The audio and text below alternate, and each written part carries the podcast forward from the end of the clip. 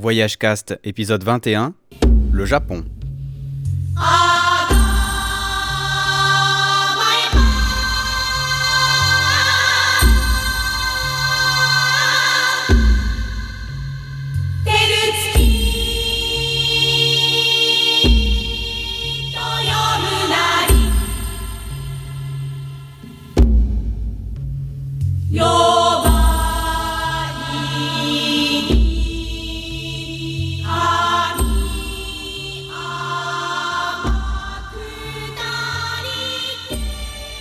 Quelle musique magnifique C'est celle de Ghost in the Shell, vous l'aurez reconnu.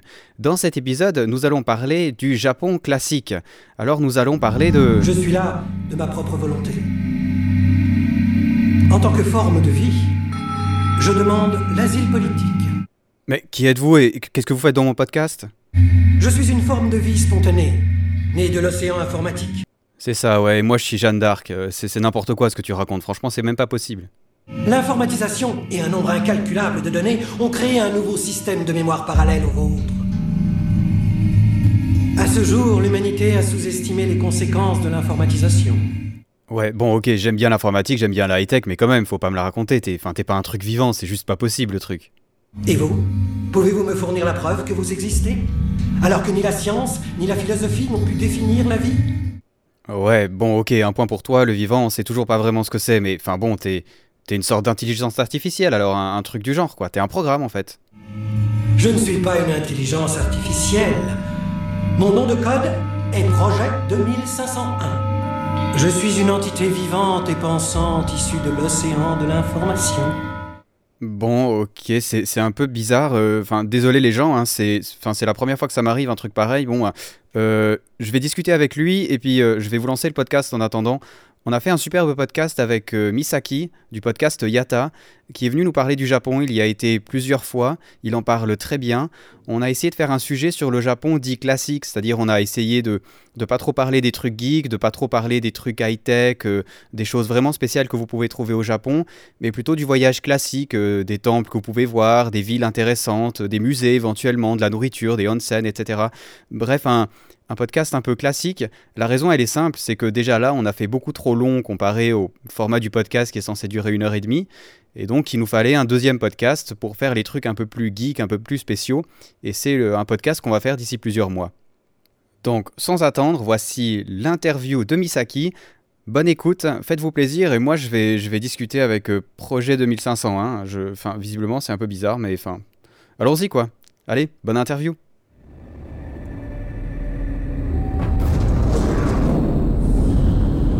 En l'an 2133, le monde était plongé dans une ère de dévastation et de chaos.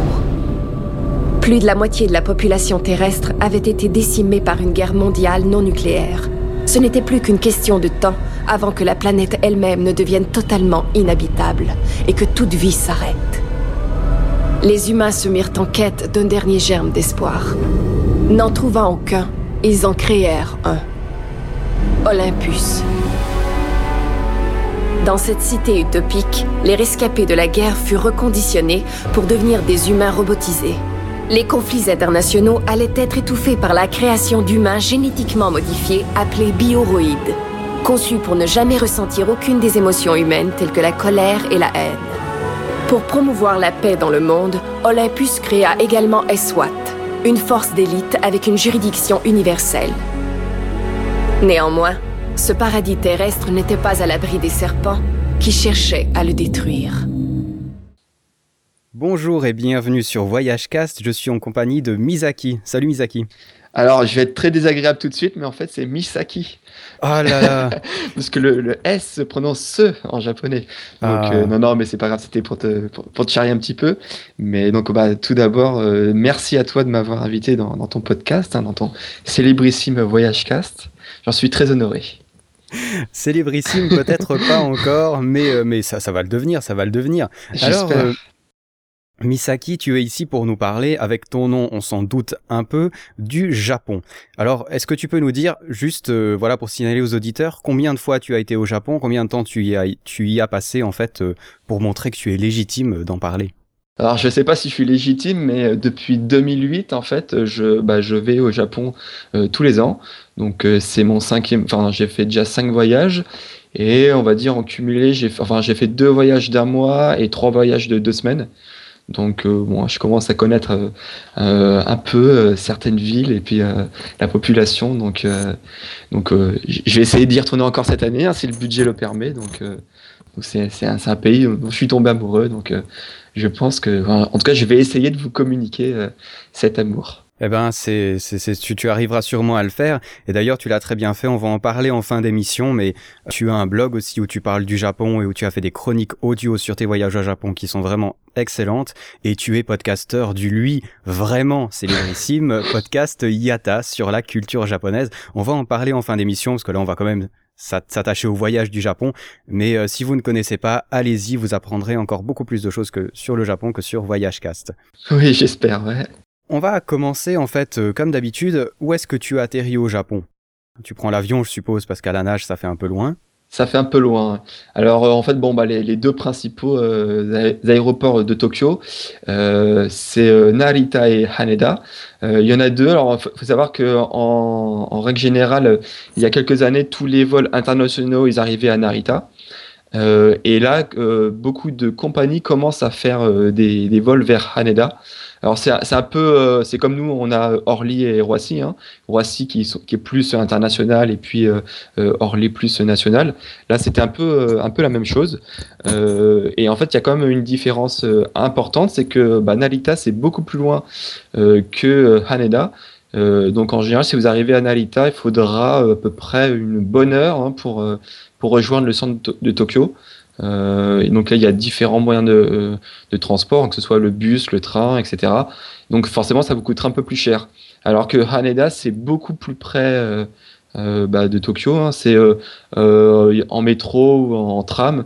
vous aurez à peu près 20 minutes, je crois, si mes souvenirs sont bons, 20 minutes pour rejoindre le, le, sud, le sud de Tokyo. Donc, puis ça vous coûtera quand même beaucoup moins cher.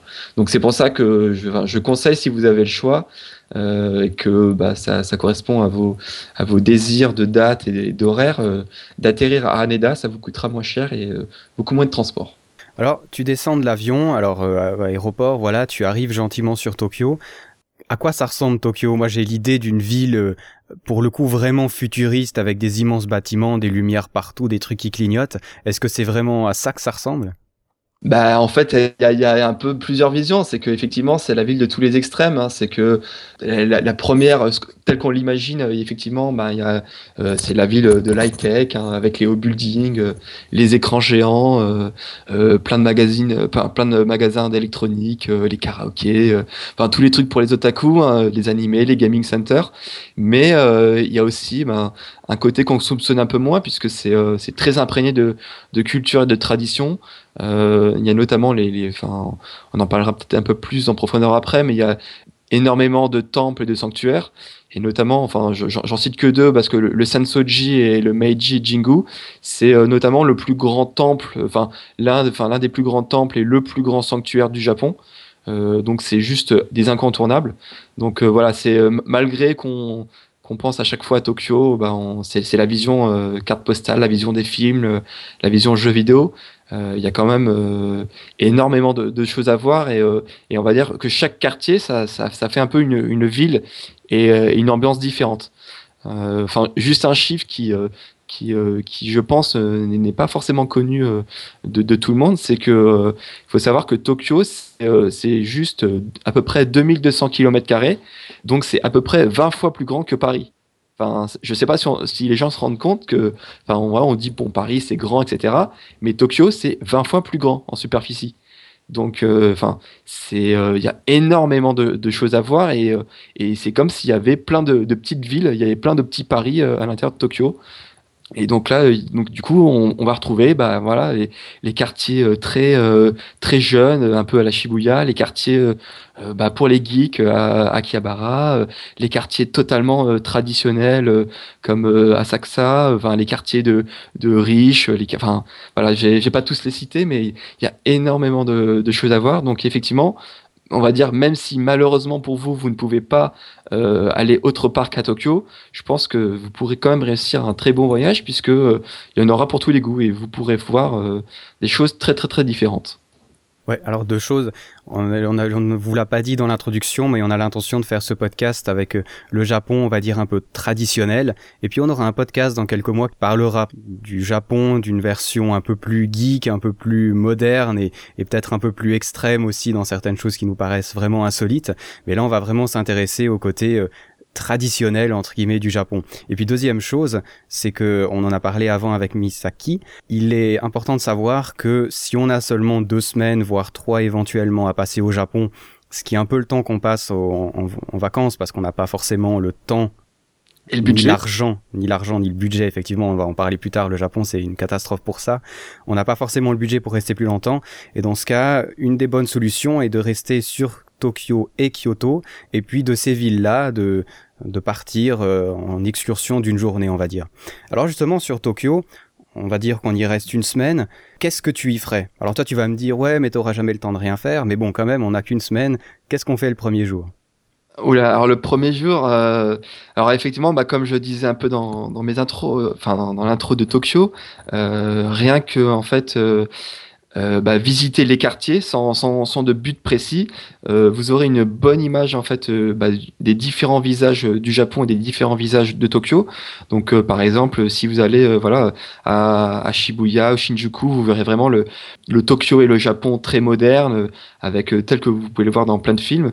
mais après, effectivement, si vous voulez aller voir tout ce qui est temple, euh, sanctuaire, ben là je vous conseille euh, donc par exemple le, le, le, plus grand sanctuaire du Japon donc euh, qui est en l'honneur donc de l'empereur Meiji donc qui est dans le, quartier enfin juste à côté de la gare Harajuku.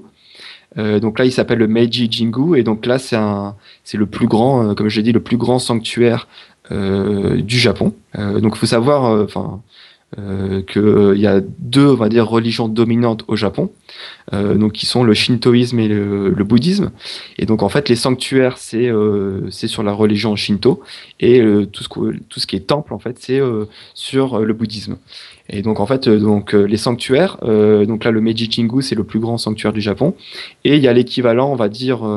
dans le quartier aussi très très touristique et très traditionnel qui s'appelle Asakusa et euh, donc là, il y a euh, l'un des plus vieux et le plus connu euh, temple du Japon, en tout cas de Tokyo, qui s'appelle le Sensoji. Et donc là, c'est le côté bouddhiste. Et là, enfin, c'est pareil. Vous, vous verrez du coup les peut-être les deux visions des religions du Japon qui, qui, qui, se marient très bien. Il n'y a pas de problème. Ça, il y a, enfin, tous les Japonais n'ont aucun problème avec, avec ces deux religions-là. Il y a même des Japonais qui sont, qui, enfin, qui, qui prennent les traditions un peu des, des deux. ils choisissent un peu où ça les, ça les, ça les intéresse. Et donc là, bah, à la fois pour le côté traditionnel et religion, mais aussi il y a énormément de touristes parce que euh, sur euh, la rue qui va, qui va amener euh, à ce temple-là, qui s'appelle Nakamisedori, et qui signifie littéralement en fait la rue entre les magasins.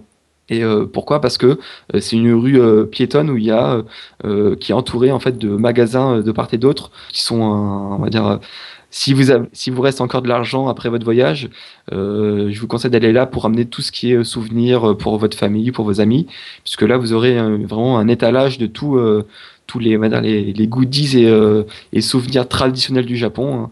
mais bon, les trucs très touristiques quand même. Hein. donc là que ce soit, je sais pas, les, les éventails, les baguettes, les, les magnets, les Enfin, je sais pas, enfin, tout ce que vous pouvez trouver sur euh, de, sur de clichés ou de traditionnels du Japon, vous, pourrez le, retrouver ici. Donc, euh, donc voilà. Déjà, euh, je pense que ça, c'est les incontournables, hein, que ce soit voilà côté traditionnel avec les, les deux temples euh, sanctuaires et côté jeune, moderne avec Shibuya Shinjuku. Ça, c'est les les incontournables. Après, sans trop détailler. Euh, je pense que si vous êtes intéressé par tout ce qui est euh, manga, animé, euh, électronique, PC, etc., c'est obligatoire de passer forcément à Akihabara, qui est quand même un quartier. Enfin, je pense que même les, gens qui ne connaissent pas forcément très bien Tokyo connaissent de nom Akihabara, puisque ça a été repris dans plein de films et de jeux vidéo. donc ça, c'est vraiment le quartier on va dire, des geeks, etc. vous pourrez croiser pas mal de maids qui, qui, font, qui rameutent des, des gens pour, pour, leur, pour leur maid café. Il y a aussi le quartier de Nakano où il y a un des plus grands magasins. donc, enfin, il y a une des chaînes de, magasins de, de manga d'animation qui s'appelle Mandarake et donc là, dans, à Nakano, c'est le plus grand et euh, qui est sur, euh, sur euh, plusieurs étages avec plusieurs compartimentations en fonction des thèmes, hein, que ce soit les figurines, les photos, les jeux vidéo, les, les CD, etc. et c'est spécialisé dans la, dans la revente, donc c'est-à-dire que là, vous pourrez faire des bonnes affaires sur l'occasion, etc. Donc ça, c'est plutôt pour le, pour le côté geek, etc. après, il y a tous les traditionnels enfin les, les, incontournables aussi. Euh, je pense qu'ils sont, ils sont indiqués dans tous les, dans tous les, les guides touristiques, hein, que ce soit euh, bah, par exemple la Tokyo Tower, qui est l'équivalent de, notre tour Eiffel française, euh, et avec aussi la, la, nouvelle qui vient d'être construite et ouverte l'année dernière, donc la, la, Tokyo Skytree, qui est la plus haute tour du monde. Donc ça, c'est, ça reste des incontournables si vous voulez avoir un, beau panorama de Tokyo. Euh, après, voilà, euh, après, si vous voulez faire de, de bonnes balades, il y a énormément de, de parcs, de, Enfin, voilà, je ne vais pas tous les citer, mais il y a le parc d'Ueno, il y a le parc de Shinjuku, il y a le parc de. il, y a, énormément de parcs qui, qui, peuvent être agréables à, à visiter rien que pour se promener. Il y a où vous pourrez voir plein de temples et de sanctuaires cachés dans, dans ces parcs. Euh, bon, en général, les parcs, c'est plutôt un spot euh, qui est privilégié euh, pendant la, enfin, pendant la, période des hanami. Donc, c'est la période de la floraison des, cerisiers du Japon. Et donc, c'est aussi assez connu. Enfin, c'est une des périodes les plus touristiques du Japon puisque c'est très connu à l'étranger cette fameuse période où bah, tout le Japon se teint de rose et où tous les parcs sont. Enfin, il y a une influence assez énorme et les Japonais eux-mêmes viennent faire des pique-niques euh, dans ces parcs pour profiter justement de, de cette floraison des cerisiers. Donc euh, voilà, il y a énormément de parcs, à la fois donc euh, des parcs d'inspiration occidentale, mais des parcs japonais aussi, donc avec des arbres japonais, des, des, parcs un peu zen, avec cette, ce fameux agencement de pierre très millimétré. Donc je, je, je, me suis peut-être un peu écarté, ça fait déjà peut-être un peu plus d'une semaine, mais après effectivement, s'il vous reste un peu de temps, euh, bah, moi je vous conseille euh, toutes les autres villes qui sont pas très loin de Tokyo et que vous pouvez faire euh, l'aller-retour en une journée. Donc, bah, notamment le, mont Fuji, si vous voulez aller effectivement vous balader au pied du mont Fuji. moi, mon, quand même, mon conseil et un de mes meilleurs souvenirs du Japon, tout voyage confondu, c'est mon ascension du mont Fuji que j'ai fait de nuit c'est assez prisé, c'est assez connu, euh, euh, même chez les Japonais. Hein, c'est euh, parce qu'en fait, il faut savoir qu'il y a une période juste de pendant l'été, juillet-août, où c'est autorisé de faire cette fameuse ascension. Donc, en général, les, les, enfin, c'est pris d'assaut et qu'il y, y, a beaucoup de monde qui, qui viennent la faire.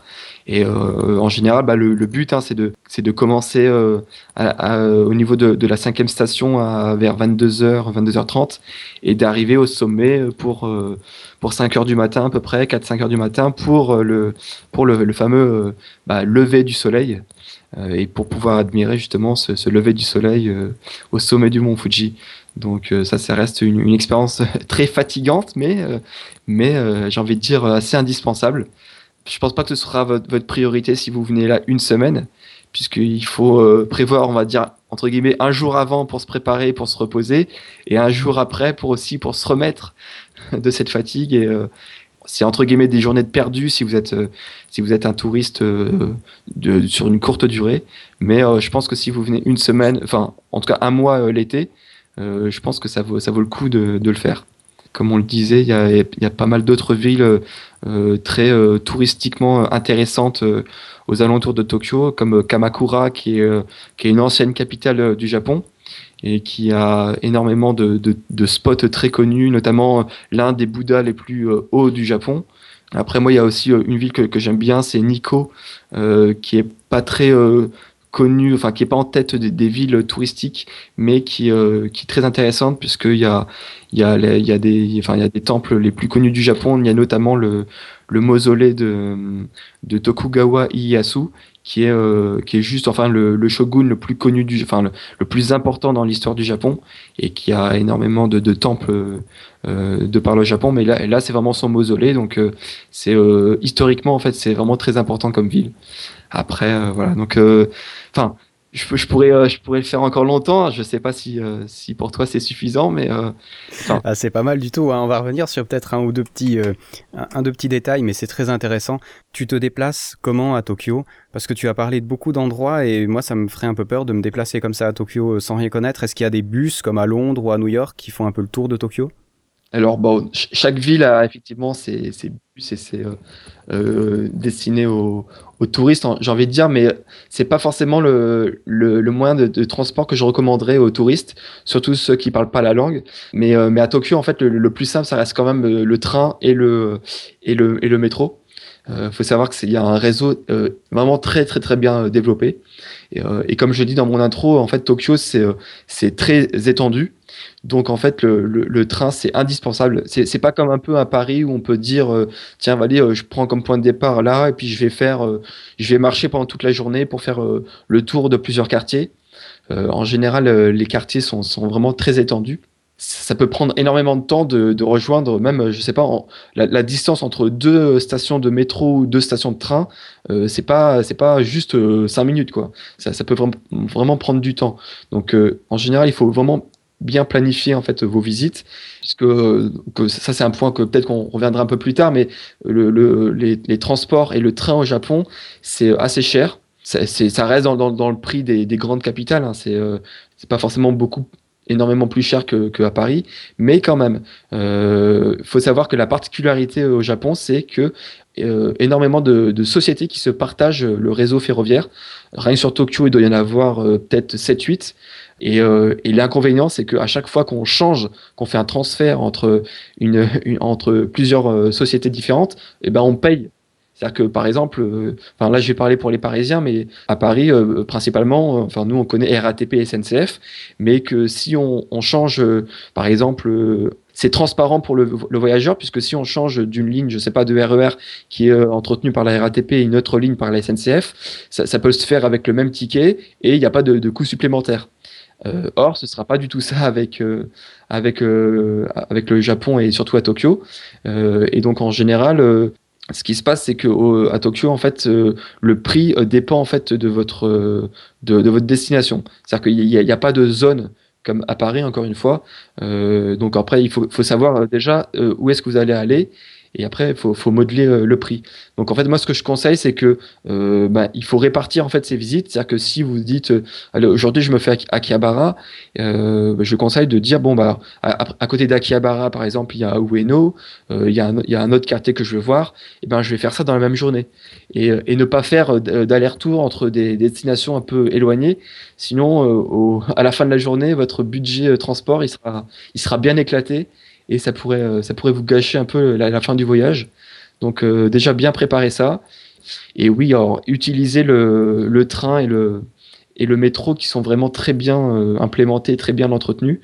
Et euh, là, aucun problème. Euh, je, euh, je, pense que ça va rejoindre une de tes questions. C'est il n'y a aucun problème en fait pour se déplacer là-bas, même si c'est la première fois qu'on vient au Japon, puisque bah un train ou un métro, c'est ça marche partout pareil dans le monde. C'est-à-dire que voilà, vous avez des stations, vous avez une, une direction qui est le terminus de la ligne, et toutes les stations, en tout cas à Tokyo et dans les grandes villes, sont en, comment dire en alphabet ce qu'on appelle en romaji, donc c'est en alphabet occidental. Vous n'êtes pas obligé de savoir lire euh, les kanji ou, l'alphabet japonais pour vous déplacer dans, les trains ou, dans les métros euh, tokyoïdes en tout cas. Donc euh, aucun problème là-dessus. Super, donc ouais, on regrette un peu le, prix, mais c'est bien organisé, c'est déjà pas mal. Accessoirement, je pense pas qu'ils font la grève là-bas, non? C'est ça, ouais. Donc ça, c'est vraiment un des. Enfin, ça, ça, va, ça va émerveiller les, les Parisiens qui vont arriver au Japon la première fois, c'est que c'est euh, le, train là-bas, c'est propre, c'est ponctuel. Il n'y a pas de, il a, pas de retard. cest que moi j'ai une, anecdote qui est, qui est assez euh, révélatrice, c'est que un de mes, euh, lorsque j'ai voulu rejoindre Osaka à partir de Kyoto, donc là on prend un, train rapide et donc là il y a un message qui s'affiche qui nous dit ah nous sommes affreusement désolés mais le train aura deux minutes de retard. Et effectivement, il est arrivé deux minutes en retard par rapport à l'heure prévue initialement. Donc, euh, c'est juste marrant euh, pour remettre euh, en perspective par rapport en France où, par exemple, ceux qui prennent le, transport ou le, le métro, le RER tous les jours savent que bah, il y a des retards tous les jours et ça fait partie de, entre guillemets, de, la culture française d'arriver en retard et il n'y a pas forcément d'excuses ou d'explications. et donc là, c'est vraiment, vraiment un tout, un tout autre monde. Et vraiment, quand, il y a une heure qui est affichée sur le train, c'est à la seconde près, le, le train va arriver c'est un, tout autre monde. Et euh, effectivement, comme tu disais, euh, les grèves là-bas, c'est très très rare. Enfin, moi j'en ai ai ai jamais vécu. Et même, enfin, les témoignages de, des gens qui, qui restent euh, là-bas, bah, qui vivent là-bas, c'est vraiment très très rare. il faut vraiment qu'il y ait enfin je sais pas, enfin, qu'il y ait un accident terrible pour que pour qu'il y ait vraiment un arrêt des, des trains. sinon, vraiment, ça, ça fonctionne tout le temps. Après, effectivement, euh, le, ce qu'on peut reprocher, euh, c'est que c'est un peu cher, effectivement, le, train là-bas, surtout sur, euh, sur bah, les, voyages de longue distance, donc sur le Shinkansen, donc, qui est l'équivalent de notre TGV local. Donc ça peut revenir vraiment très très cher si vous, si vous faites beaucoup de voyages. Et donc là, euh, enfin, le truc à savoir et euh, que je recommande à 100%, si euh, vous avez prévu de faire plusieurs voyages bah, entre plusieurs villes, hein, je sais pas, même un aller-retour Tokyo-Kyoto, ça peut, ça, ça, peut être rentable. C'est ce qu'on appelle le JR Pass. Euh, donc pourquoi JR Pass euh, je, je, vous expliquais qu'il y a plusieurs compagnies qui se partagent le, le transport ferroviaire et euh, JR, donc ce qu'on a, c'est Japan Rail, donc c'est la principale compagnie et qui détient notamment euh, toutes les euh, bah, toutes les lignes des Shinkansen, donc toutes les lignes des, des, trains à grande vitesse. Euh, et donc en fait, il propose en fait un pass pour les étrangers. Donc en fait, il faut bien penser à l'acheter avant en France, puisque vous ne pourrez pas vous le procurer au Japon. Donc ça, c'est vraiment à le savoir avant de, avant de partir. Et en fait, ben, ce, ce JR Pass, ben, ça, vous pouvez vous l'acheter pour une, deux ou trois semaines. Et en fait, ça vous procurera tout simplement euh, l'illimité sur, euh, sur, euh, les, sur le réseau JR. par exemple, vous le prenez pour une semaine, donc c'est à peu près 220 euros. Et donc là, vous pouvez aller pendant une semaine où, vous voulez. Donc, vous pouvez même aller dans, dans, le sud du Japon. et, et, même à, l'intérieur des villes, il y, a certaines lignes qui sont lignes locales qui sont officiées par. donc là, vous pourrez aussi utiliser votre, votre pour, euh, vous déplacer à l'intérieur de la ville. C'est enfin, c'est un pass à acheter en tout cas si, si vous sortez de Tokyo, euh, puisque ça vous fera de, belles économies. Ouais, génial, ça sonne bien. J'en avais déjà entendu parler de ce truc et c'est vrai que c'est pas mal, mais il faut juste penser à l'acheter avant. Autre petite question, où est-ce qu'on dort à Tokyo? Parce que si on y reste une semaine, on va dire, euh, ouais, il faut, il économiser les coûts aussi au, au plus bas au Japon. tu m'as parlé d'auberges traditionnelles, est-ce que c'est cher ça par exemple? C'est pas le moins cher. Hein. J'ai envie de dire, c'est vraiment attesté au moins une fois. Euh, alors après, c'est pas forcément à Tokyo parce qu'en général, c'est plus dans dans les, les, campagnes entre guillemets de euh, les lieux un peu plus reculés. Mais vous pouvez aussi en trouver à Tokyo. Mais euh, alors effectivement, ce qu'on appelle les ryokan, donc c'est les auberges traditionnelles où là, vous allez pouvoir vraiment. Enfin, c'est une, une, expérience vraiment à vivre. Hein. Même si c'est un peu plus cher, je, je au moins une nuit. Et donc là, vous allez pouvoir vivre dans une auberge traditionnelle. Donc euh, vous allez pouvoir euh, voir euh, bah, comment ça marche à l'intérieur, dormir sur de vrais futons avec une vraie chambre traditionnelle avec les portes coulissantes, avec vous allez pouvoir vous laver dans, dans les onsen, donc les, les, les sources thermales avec bah, de, de la vraie sources thermales, euh, les vrais, les vrais bains chauds euh, du Japon. Euh, vous allez pouvoir bah, goûter vraiment le, le, repas traditionnel japonais. en général, c'est compris dans la formule, hein, c'est compris le, le, le, repas du soir. Donc là, ce qu'on appelle le kaiseki, donc c'est vraiment le, repas traditionnel avec, avec une multitude de, petits plats qui vont s'enchaîner avec des couleurs très variées, des, des, des plats locaux, du poisson frais, etc. C'est vraiment quelque chose que je recommande. Après, euh, sur Tokyo, si vous voulez économiser, il y a énormément de, solutions. Il y a ce qu'on appelle les business hotels, donc qui sont des, des hôtels en général qui sont euh, euh, spécialisés dans, bah, comme son nom l'indique, business hotel, c'est parce que la, cible première, en fait, c'est les, c'est les voyages, c'est les Japonais qui voyagent, qui sont là, je sais pas pour euh, pour une semaine pour un congrès spécial ou qui sont là pour euh, pour un ou deux jours juste dans, dans, le cadre d'un déplacement professionnel. et donc ça peut être utilisé pour les touristes, hein, pour pour avoir le, le, confort minimum. Mais le confort minimum au Japon, enfin pour nous occidentaux, c'est déjà déjà pas mal. Hein. Que c'est les, chambres resteront très propres avec un service à la japonaise, donc il y a aucun problème là-dessus.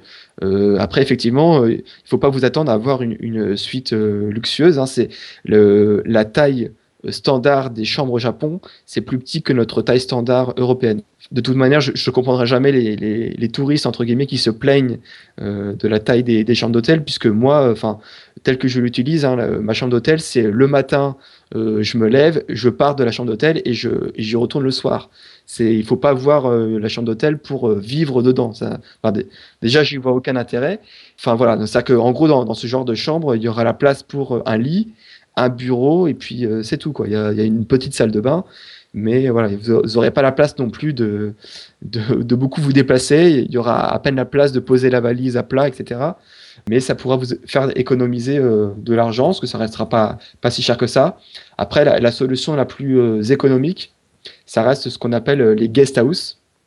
Donc en fait, c'est euh, un peu, on va dire, les, auberges de jeunesse euh, par chez nous. C'est-à-dire que vous pourrez soit être. après, il y, a plusieurs options. Soit vous pouvez être avoir des chambres tout seul, soit des chambres à deux, à quatre, ou après format dortoir à 8 ou, ou même un peu plus. Euh, et donc là, en fait, c'est la, cible principale de, ces guest houses, c'est vraiment euh, les, touristes internationaux. Donc en fait, euh, là, vous allez pouvoir rencontrer pas mal de nationalités différentes, hein, que ce soit chinois, coréens, mais aussi, je sais pas, américains, suédois. Enfin voilà, un peu, c'est un melting un peu de, tous les tous les touristes du monde entier. Et là, vous allez pouvoir vraiment avoir des, des tarifs très très compétitifs. Hein. Ça peut, vous pouvez avoir, je sais pas, du 25-30 euros la nuit. Euh, donc c'est euh, vraiment ceux, qui veulent euh, dépenser leur argent plus dans bah, dans tout le reste, c'est-à-dire je sais pas le loisir, les restaurants, le, transport pour aller dans d'autres villes et qui qui, qui, se, qui vont se, se contenter bah, on va dire du minimum pour dormir, je, conseille vraiment la guest house, surtout pour des, pour des petits voyages. Hein. Donc on va dire pour moins d'un mois, euh, guest house, ça reste, ça reste très bien. Effectivement, euh, ce sera des, ce sera des, douches collectives. Douches collectives, hein, vous n'êtes pas obligé de vous laver avec hein, quelqu'un d'autre, mais euh, la douche ne sera pas dans votre chambre. Euh, après, il y en a peut-être qui, qui, vont, qui préféreront avoir beaucoup plus d'intimité et avoir une vraie chambre à, à l'occidental, mais là, du coup, ce sera un peu plus cher.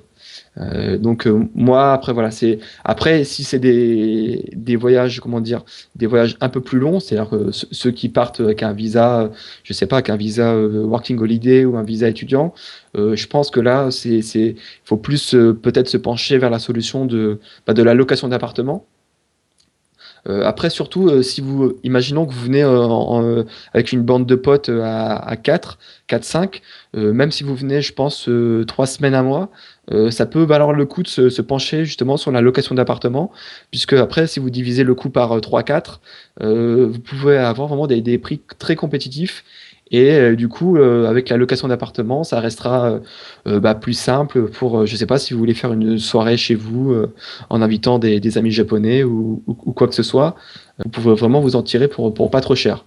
Donc voilà un peu pour, pour les différentes, pour les différentes solutions pour s'héberger.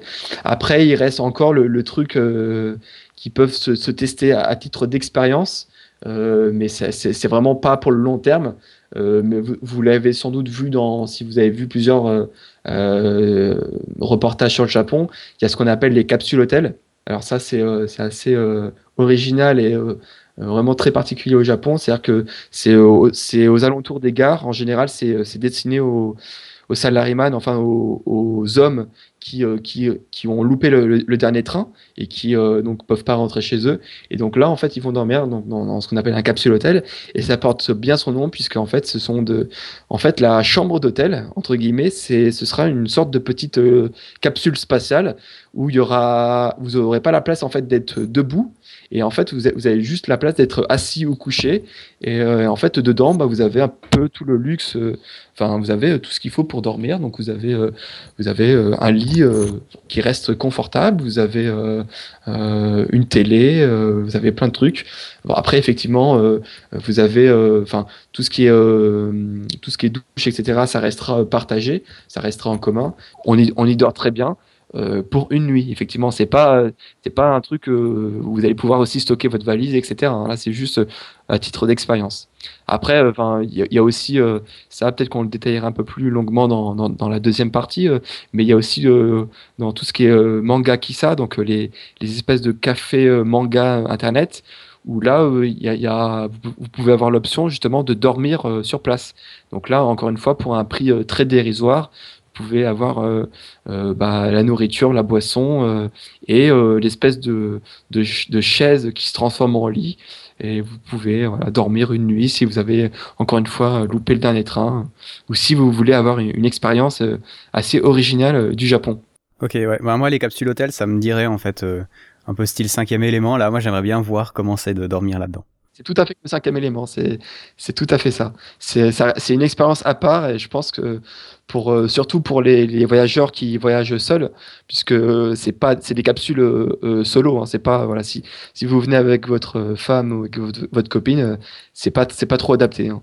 Donc, bah, ça dépend, à mon avis, hein, il y en a certains qui seraient contents de laisser leur femme dans une capsule à côté, hein. mais euh, je m'avance pas, hein, je parle de personnes en particulier.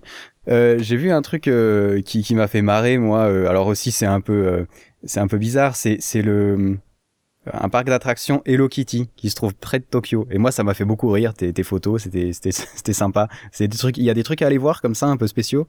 Ah, il y a énormément. Il faut savoir que les Japonais, ils adorent euh, tout ce qui est euh, thématique. Donc euh, après ça, je sais pas si on, déborde un peu sur sur la partie fun du Japon, mais enfin juste dans les grandes lignes, faut savoir qu'il y a énormément de justement de parcs d'attractions à thème.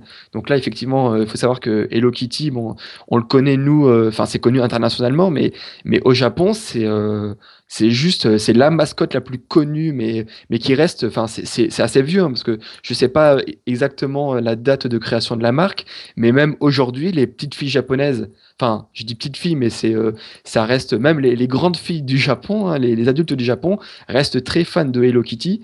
Vous pouvez, il y, en a vraiment dans toutes les boutiques. C'est-à-dire que il y a une phrase que je dis souvent, c'est que euh, vous pouvez aller dans n'importe quelle ville du Japon, dans n'importe quel euh, magasin pour touristes qui va vendre des des, des produits locaux, etc.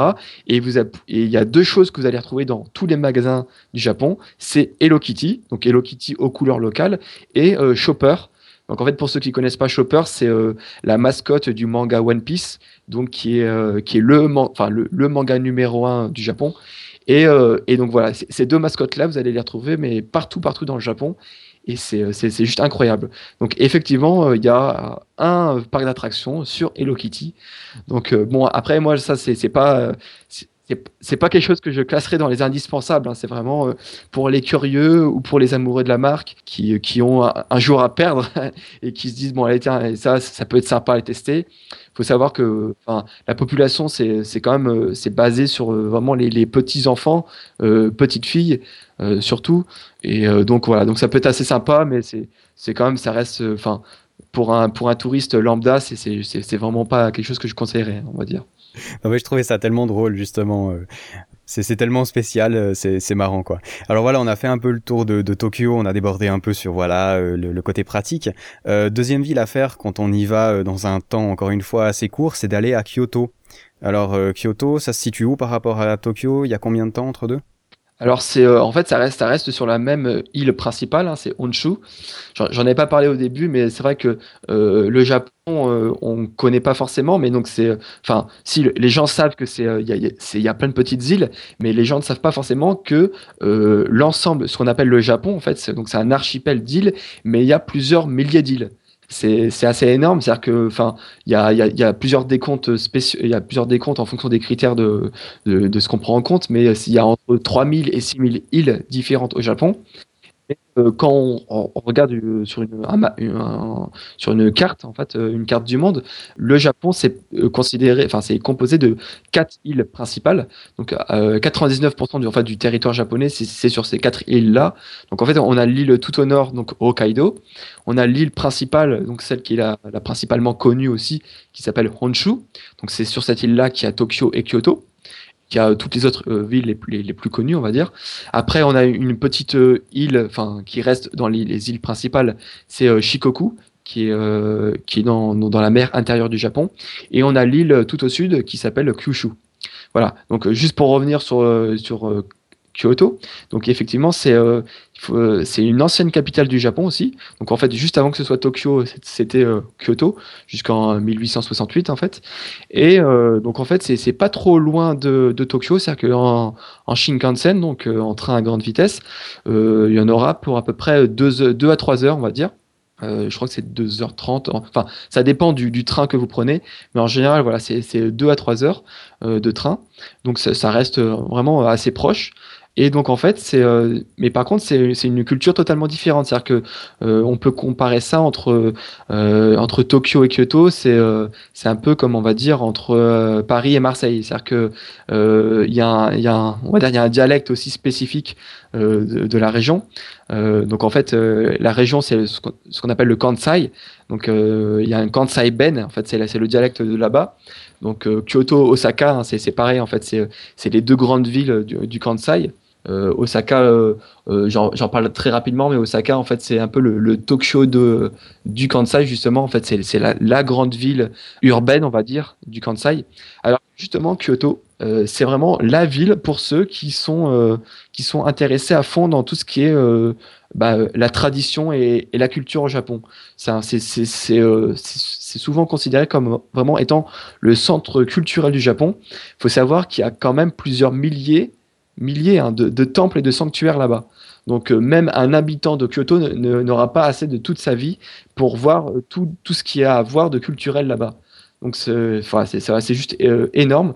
Après, ça plaira peut-être pas tout le monde, hein, parce que moi je connais des, des touristes qui sont, qui sont assez, enfin, qui sont assez jeunes et qui sont plutôt intéressés par, bah, par la culture moderne du Japon. Et donc forcément, Kyoto, pour eux, c'est beaucoup plus lent, il y a beaucoup moins de choses modernes, mais euh, pour moi, ça reste un, indispensable du Japon, puisque on, dit souvent que le Japon c'est euh, entre tradition et, moderne. Donc euh, là, c'est vraiment c'est les deux visions, deux visions du Japon. On a le Tokyo avec le, tout ce qui est extrême dans le moderne et dans, un peu l'insolite, et on a le, Kyoto qui, qui, est resté un peu, on va dire, très traditionnel avec une architecture euh, pas du tout euh, vraiment équivalente à, Tokyo. Euh, on, a des, des, rues même qui sont beaucoup plus américanisées, avec, enfin très quadrillées. C'est-à-dire qu'on a, la, première, la deuxième, la troisième, la quatrième avenue, et puis dans, dans le sens opposé, les, les, rues perpendiculaires. Donc c'est beaucoup plus facile de se retrouver au niveau des rues sur Kyoto. Et par contre, tout ce qui est train et métro, c'est pas du tout développé, et on est resté beaucoup plus en termes de bus. Donc là, du coup, ce que tu me disais pour, euh, pour, euh, pour Tokyo, là, euh, contrairement, là, je, je, je, conseille vraiment le bus à Kyoto qui, qui permet vraiment de se déplacer très facilement entre, entre les différents spots touristiques assez connus. Et enfin, et, donc du coup, il y a une, vision beaucoup plus calme. En fait, c'est un peu la vision Enfin, je sais pas si du coup on peut dire que le, sud de la France c'est une vision calme, mais là on a vraiment euh, l'impression qu'on n'est plus dans dans euh, l'image qu'on a de Tokyo avec les salaryman qui se dépêchent pour euh, pour rentrer du travail, aller prendre son train, etc. Là on a une vision beaucoup plus zen et, et c'est je pense une vision qui autant indispensable que la vision euh, Tokyo. Donc c'est pour ça que je pense que, enfin, ce que, ce que je conseille, c'est euh, si vous partez au moins deux semaines, c'est le minimum à faire, c'est au moins Tokyo et Kyoto. C'est vraiment les deux indispensables. Et, et, surtout que à Kyoto comme à Tokyo, aux alentours de Kyoto, il y a énormément aussi de villes qui, qui valent vraiment euh, le coup de, de, se déplacer. C'est, j'ai envie de dire, euh, comme je te le disais dans l'intro, c'est, c'est euh, là où, vous pouvez poser vos, vos, deux camps de base, donc Tokyo et Kyoto, et, et vous pouvez faire énormément de, de villes intéressantes aux alentours, justement. Ouais, alors dans, dans, une de ces villes intéressantes, justement, il y a Hiroshima, qui est, sauf erreur, pas si loin que ça de Kyoto. tu as été, toi, à Hiroshima? Oui, oui, j'y étais. J'y étais et c'est vrai que c'est c'est vrai que c'est pas forcément euh, la ville euh, où on pense qu'il voilà que ça peut être intéressant d'aller voir, mais c'est vrai que bah, rien que pour justement son histoire que tout le monde connaît, et ben c'est une ville qui vraiment qui impose le respect et qui, qui il y a une ambiance en fait assez particulière qui, qui se dégage de cette ville là. D'ailleurs dans mon dernier voyage j'ai pu également aller voir Nagasaki donc qui est du coup qui est à mettre en relation parce que c'est ils ont à peu près la même histoire.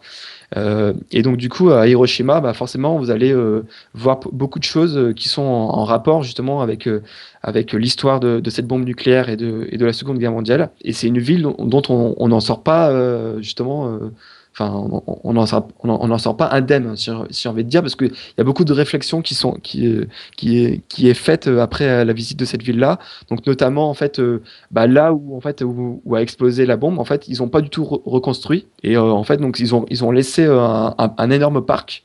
Et notamment, en fait, le, ce qu'on appelle le dôme A, en fait, c'est là où c'est juste au-dessus en fait où la bombe a explosé et en fait c'est un des c'est un des, spots qui, a résisté, euh, qui a à peu près résisté à, la, déflagration. Et donc, du coup, en fait, ils, ils pas reconstruit non plus ce bâtiment-là. Et donc, du coup, on peut voir un peu, euh, bah, du coup, les, dégâts qu'a fait la bombe et euh, comment, comment, à, quoi ça pouvait ressembler à l'époque. Et après, hein, effectivement, après, il y a, y a plusieurs monuments aux morts, monuments de réflexion, etc. Et la partie la plus intéressante et, et là où on apprendra énormément de choses, c'est euh, ce qui a appelé le, musée de la paix. Et euh, donc là, qui va, retracer énormément de choses euh, du Hiroshima de l'époque et justement du Hiroshima bah de, de, 1945 avec la bombe, le pourquoi du comment, avec les conséquences. et il y, a des images quand même assez crues qui, nous montrent bah, tout, ce qui a pu se passer. Et ce qui est très intéressant, c'est que la plupart des, des textes du euh, musée de la paix, ils sont euh, également traduits en anglais. Donc en fait, ça reste un, un musée très accessible en fait pour les, pour les touristes et euh, je recommande franchement vivement. sachant que comme tu l'as dit, effectivement, Hiroshima c'est très très c'est assez proche, on va dire, de, de Kyoto. Donc en fait, vous, pouvez faire dans la même journée, vous pouvez prendre, enfin, partez le, train le matin, vous allez à Hiroshima, puis vous revenez le soir même si euh, il y a un autre spot qui est très proche aussi de Hiroshima qui, pour moi vaut le coup, c'est euh, Miyajima. En fait, c'est l'équivalent de, notre Mont Saint-Michel à nous. Euh, C'est-à-dire que en fait, ce qui est assez marrant, c'est que les, Japonais de, la France, en fait, ils ont deux images. Ils ont Paris et le Mont Saint-Michel. C'est assez, c'est assez étonnant, c'est-à-dire que pour les, les Français, le Mont Saint-Michel, c'est un truc, enfin, j'ai envie de dire, enfin, c'est assez anecdotique. Il y a beaucoup de Français qui, qui ne sont jamais allés au, Mont Saint-Michel. Et en fait, on comprend pas pourquoi c'est aussi connu euh, au Japon. Et euh, donc, en fait, il y, a, énormément de promos qui est fait euh, sur ça au Japon. Et alors, pourquoi je dis que c'est l'équivalent? C'est parce que, justement, Miyajima, c'est le truc très carte postale dont on voit beaucoup dans les livres bah, en France du Japon. Parce qu'en fait, il y a un énorme tori donc en fait, le tori, c'est euh, une énorme porte en fait euh, d'un sanctuaire. Enfin, c'est la porte d'entrée d'un sanctuaire. Et en fait, ça se représente une sorte de comment je pourrais dire ça? Enfin, c'est une énorme porte en, forme de deux piliers avec un, un, toit en fait au-dessus euh, qui est tout rouge euh, et, en fait, pourquoi celui-là il est très connu plus que les autres? Parce qu'en fait, euh, en fonction de la marée, et eh ben en fait, euh, des fois il est totalement submergé dans l'eau, donc en fait il est totalement dans l'eau, et des fois en fait on peut se balader au pied. Donc en fait c'est pour ça aussi que ça ressemble beaucoup au Mont Saint-Michel, et je pense que c'est pour ça qu'il y, a, une grosse médiatisation qui s'est faite là-dessus. Et donc du coup en fait bah, Miyajima en fait c'est tout près en fait de Hiroshima. Il vous suffit de prendre en fait un ferry un, donc un bateau en fait à, euh, dans le port de Hiroshima pour euh, aller à Miyajima. Donc en fait, moi je recommande de, bah, de coupler ces deux visites là. Et en fait, vous pouvez même en, profiter pour passer une nuit, par exemple, dans un ryokan, dans une auberge traditionnelle à Miyajima, et après revenir le lendemain à Kyoto. Donc, euh, et je pense que ça vous fait euh, de belles visites. Ouais, je pense que c'est important. Alors, c'est pas des visites qui sont fun forcément, mais euh, c'est important aussi. Ça fait partie de notre histoire moderne. Et enfin, moi en tout cas, j'irai parce que justement, ça fait partie de notre histoire et c'est. c'est ça. Voilà, c'est important, quoi. effectivement, à Hiroshima, c'est pas une visite où vous allez pour, pour, pour vous éclater, pour, pour faire des trucs marrants, mais Enfin, je pense que n'importe quel touriste qui va dans un pays étranger a envie aussi d'apprendre en fait de la, bah, de la culture et de l'histoire euh, du pays euh, qu'il visite. et je pense que du coup, c'est indispensable. Enfin, ça reste un, indispensable dans, dans, l'histoire du pays et, c'est très intéressant en tout cas. Ouais, exactement. Alors, j'ai noté quelques autres petites choses qui, à mon avis, sont dans les environs de Kyoto, mais je peux me tromper. Et sur la, sur la prononciation, tu, tu m'excuseras. Un truc qui s'appelle Bepu, ou Beppu, la ville des enfers. Non, en fait, ça n'a rien à voir avec Kyoto. Ah non, enfin, je sais pas, je, alors voilà, alors dis-nous où c'est, voilà, parce que j'ai trouvé ça vraiment euh, spécial. Alors en fait, ça, c'est, je l'ai fait dans mon dernier voyage justement où j'ai fait la tournée en fait de, bah, de, de l'île la plus au sud en fait, qui s'appelle Kyushu. Et euh, donc Kyushu, en fait, c'est euh, euh, c'est une île, euh, on va dire, euh, qui, a pas mal d'îles de, spots connus, mais c'est un peu loin, j'ai envie de dire, pour le voyageur de, courte durée. je pense que je recommanderais pas forcément aux voyageurs qui restent deux semaines, sauf s'il veut à tout prix visiter Kyushu et puis cette ville-là, puisque, enfin, par exemple, de, de Tokyo à Beppu, je, je pense qu'un de porte à porte, hein, en, en, enchaînant les trains, il y en aura au minimum pour 7 7-8 heures de train. Ah ouais, quand même. quand même. Donc, euh, par exemple, toi, la, euh, la, ville la plus au nord, en fait, la, capitale de Kyushu, qui est Fukuoka, qui est, euh, qui est la ville principale au nord et donc de Kyushu, donc qui est l'entrée, on va dire, de, de Kyushu. rien que de Tokyo à Fukuoka, du coup, il y a à peu près 5 h 5h30 de train. de train à grande vitesse. Hein. Donc là, c'est vraiment, c'est pas le, train local. Donc c'est vraiment même en, allant à fond euh, en étant dans un bon train. Euh, voilà, ça, ça, vous, ça vous prend du temps. C'est pour ça que euh, je pense que ça, ça Kyushu et puis les villes qui sont aussi très intéressantes, hein, vraiment très intéressantes, ça reste pour le, le, voyageur spécialiste ou celui qui, qui, qui, a vraiment, qui a vraiment, vraiment envie d'aller là-bas. Alors juste deux mots effectivement, vu que tu, l'as cité, Beppu, qu'est-ce que c'est? Ben c'est, en fait, elle est considérée comme étant la, capitale des onsen. Euh, donc les onsen, je rappelle qu'en fait c'est euh, les, les, sources thermales euh, du Japon. Donc en fait vous avez beaucoup de onsen qui sont dans les auberges traditionnelles. Donc enfin dans les auberges traditionnelles en fait vous n'avez pas des douches, mais vous vous baignez puis, enfin, vous vous douchez puis vous baignez dans les espèces de bains chauds qui viennent des sources thermales. Mais la, plupart, enfin, il y en a beaucoup, en fait, ça reste des, enfin, des espèces de, magasins euh, à part entière. C'est-à-dire que y a, c'est des, euh, des, magasins, enfin des, des onsen, où vous allez là-bas juste pour, euh, pour vous baigner juste pour, pour, prendre votre douche ou vous baigner. Et donc en fait, euh, Beppu, c'est la capitale de, de ça. C'est-à-dire qu'il y a énormément de sources thermales différentes qui, qui viennent, euh, enfin, qui, qui, sont concentrées sous cette ville-là. Et ce qui est assez marrant, donc, du coup, c'est que c'est une ville qui, qui fume. C'est-à-dire qu'en fait, il y a énormément d'émanations de, de, gaz, enfin, de, pas de gaz, de, de vapeur d'eau chaude, en fait, de ces sources thermales. Et vous êtes totalement, enfin, vous avez l'impression que le, sol il se liquéfie euh, et que et que la ville vraiment elle est en train de fumer. Et donc en fait, euh, enfin, ce qui est assez intéressant aussi là-bas, c'est que si vous aimez les onsen, euh, ah oui, à ça j'en ai pas parlé, mais euh, la particularité des onsen et qui va peut-être rebuter certains touristes étrangers un peu prudes, c'est qu'en en fait on, s'y baigne nu. C'est-à-dire que c'est on n'est pas en maillot de bain ou on est nu. Et bon, faut, faut, quand même dire qu'en général, c'est séparé homme-femme, hein. donc il n'y a pas de il a pas de problème. Enfin, il y, a quand même certains touristes qui, vont avoir des réticences à y aller puisque voilà ils n'auront pas l'habitude mais il euh, faut savoir que la, nudité au Japon elle, n'a pas la même connotation que chez nous donc il n'y a, a, pas de gêne euh, quand on est entre nous quand on est parti homme ou quand on est parti femme il n'y a, pas, de gêne à avoir ou quoi que ce soit ça reste franchement une expérience euh, je pense comme, comme le karaoké ou d'autres choses qui, font vraiment partie du Japon je pense que si vous allez au Japon sans tester au moins un en scène, euh, il va vous manquer quelque chose dans, votre, expérience japonaise. Je pense que c'est vraiment quelque chose qu'il faut tester.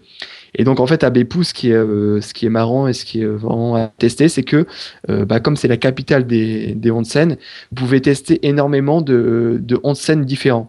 Donc en fait déjà en fonction des sources thermales, l'eau aura des vertus différentes sur votre corps. Donc il y aura par exemple des vertus qui sont censées vous soigner, je sais pas, d'un problème de peau particulier, un autre qui sera recommandé si vous êtes fatigué, un autre qui sera recommandé si vous avez, je sais pas, un problème de, respiratoire. Enfin voilà, il y, a plein de, vertus différentes en fonction des sources. Et après, il y, a aussi la manière dont ces sources sont on va dire, sont, sont implémentées. Donc en fait, il, y, a, il y a les sources classiques, donc les, sources, les bains euh, chaud. Il peut y avoir aussi euh, les bains de boue, les bains de sable, il y a des bains de glaise, il y a des bains qui vont sentir le soufre un peu. Voilà, il y a énormément de, choses différentes à tester. Et donc, en, général, quand vous entrez dans un, dans un de ces onsen, c'est une sorte de complexe, en fait, où vous avez plusieurs bains différents. Et donc, vous pouvez passer euh, d'un bain chaud à un bain froid, à un bain, je sais pas, jacuzzi, à un bain euh, sauna, à un bain hammam. Enfin, il y a énormément de choses différentes à tester. Et euh, voilà. En tout cas, dans si vous aimez les onsen, c'est une ville que je vous recommande et qui, et qui vraiment vaut le coup d'œil. Par contre, effectivement, qui est un peu loin euh, si vous êtes basé sur Tokyo ou Kyoto. Ouais, exactement. Ben, ben voilà, ça peut, ça peut le faire aussi. Il n'y a pas vraiment, il y a, pas des bains euh, près euh, de, du mont Fuji par hasard. Il me semble que j'en avais vu en montant justement.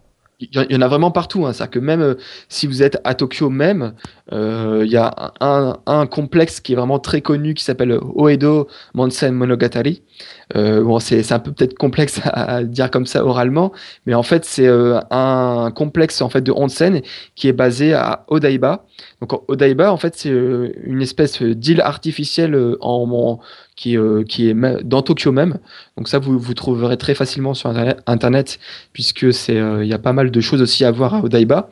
Et en fait, donc dans ce complexe de onsen, ce qui est très très fun en fait, c'est que en fait ils ont enfin leur, leur, but en fait, en fait mot à mot littéralement en fait euh, le titre du onsen que je vous ai je vous ai dit précédemment, ça voulait dire en fait c'est l'histoire en fait de Edo.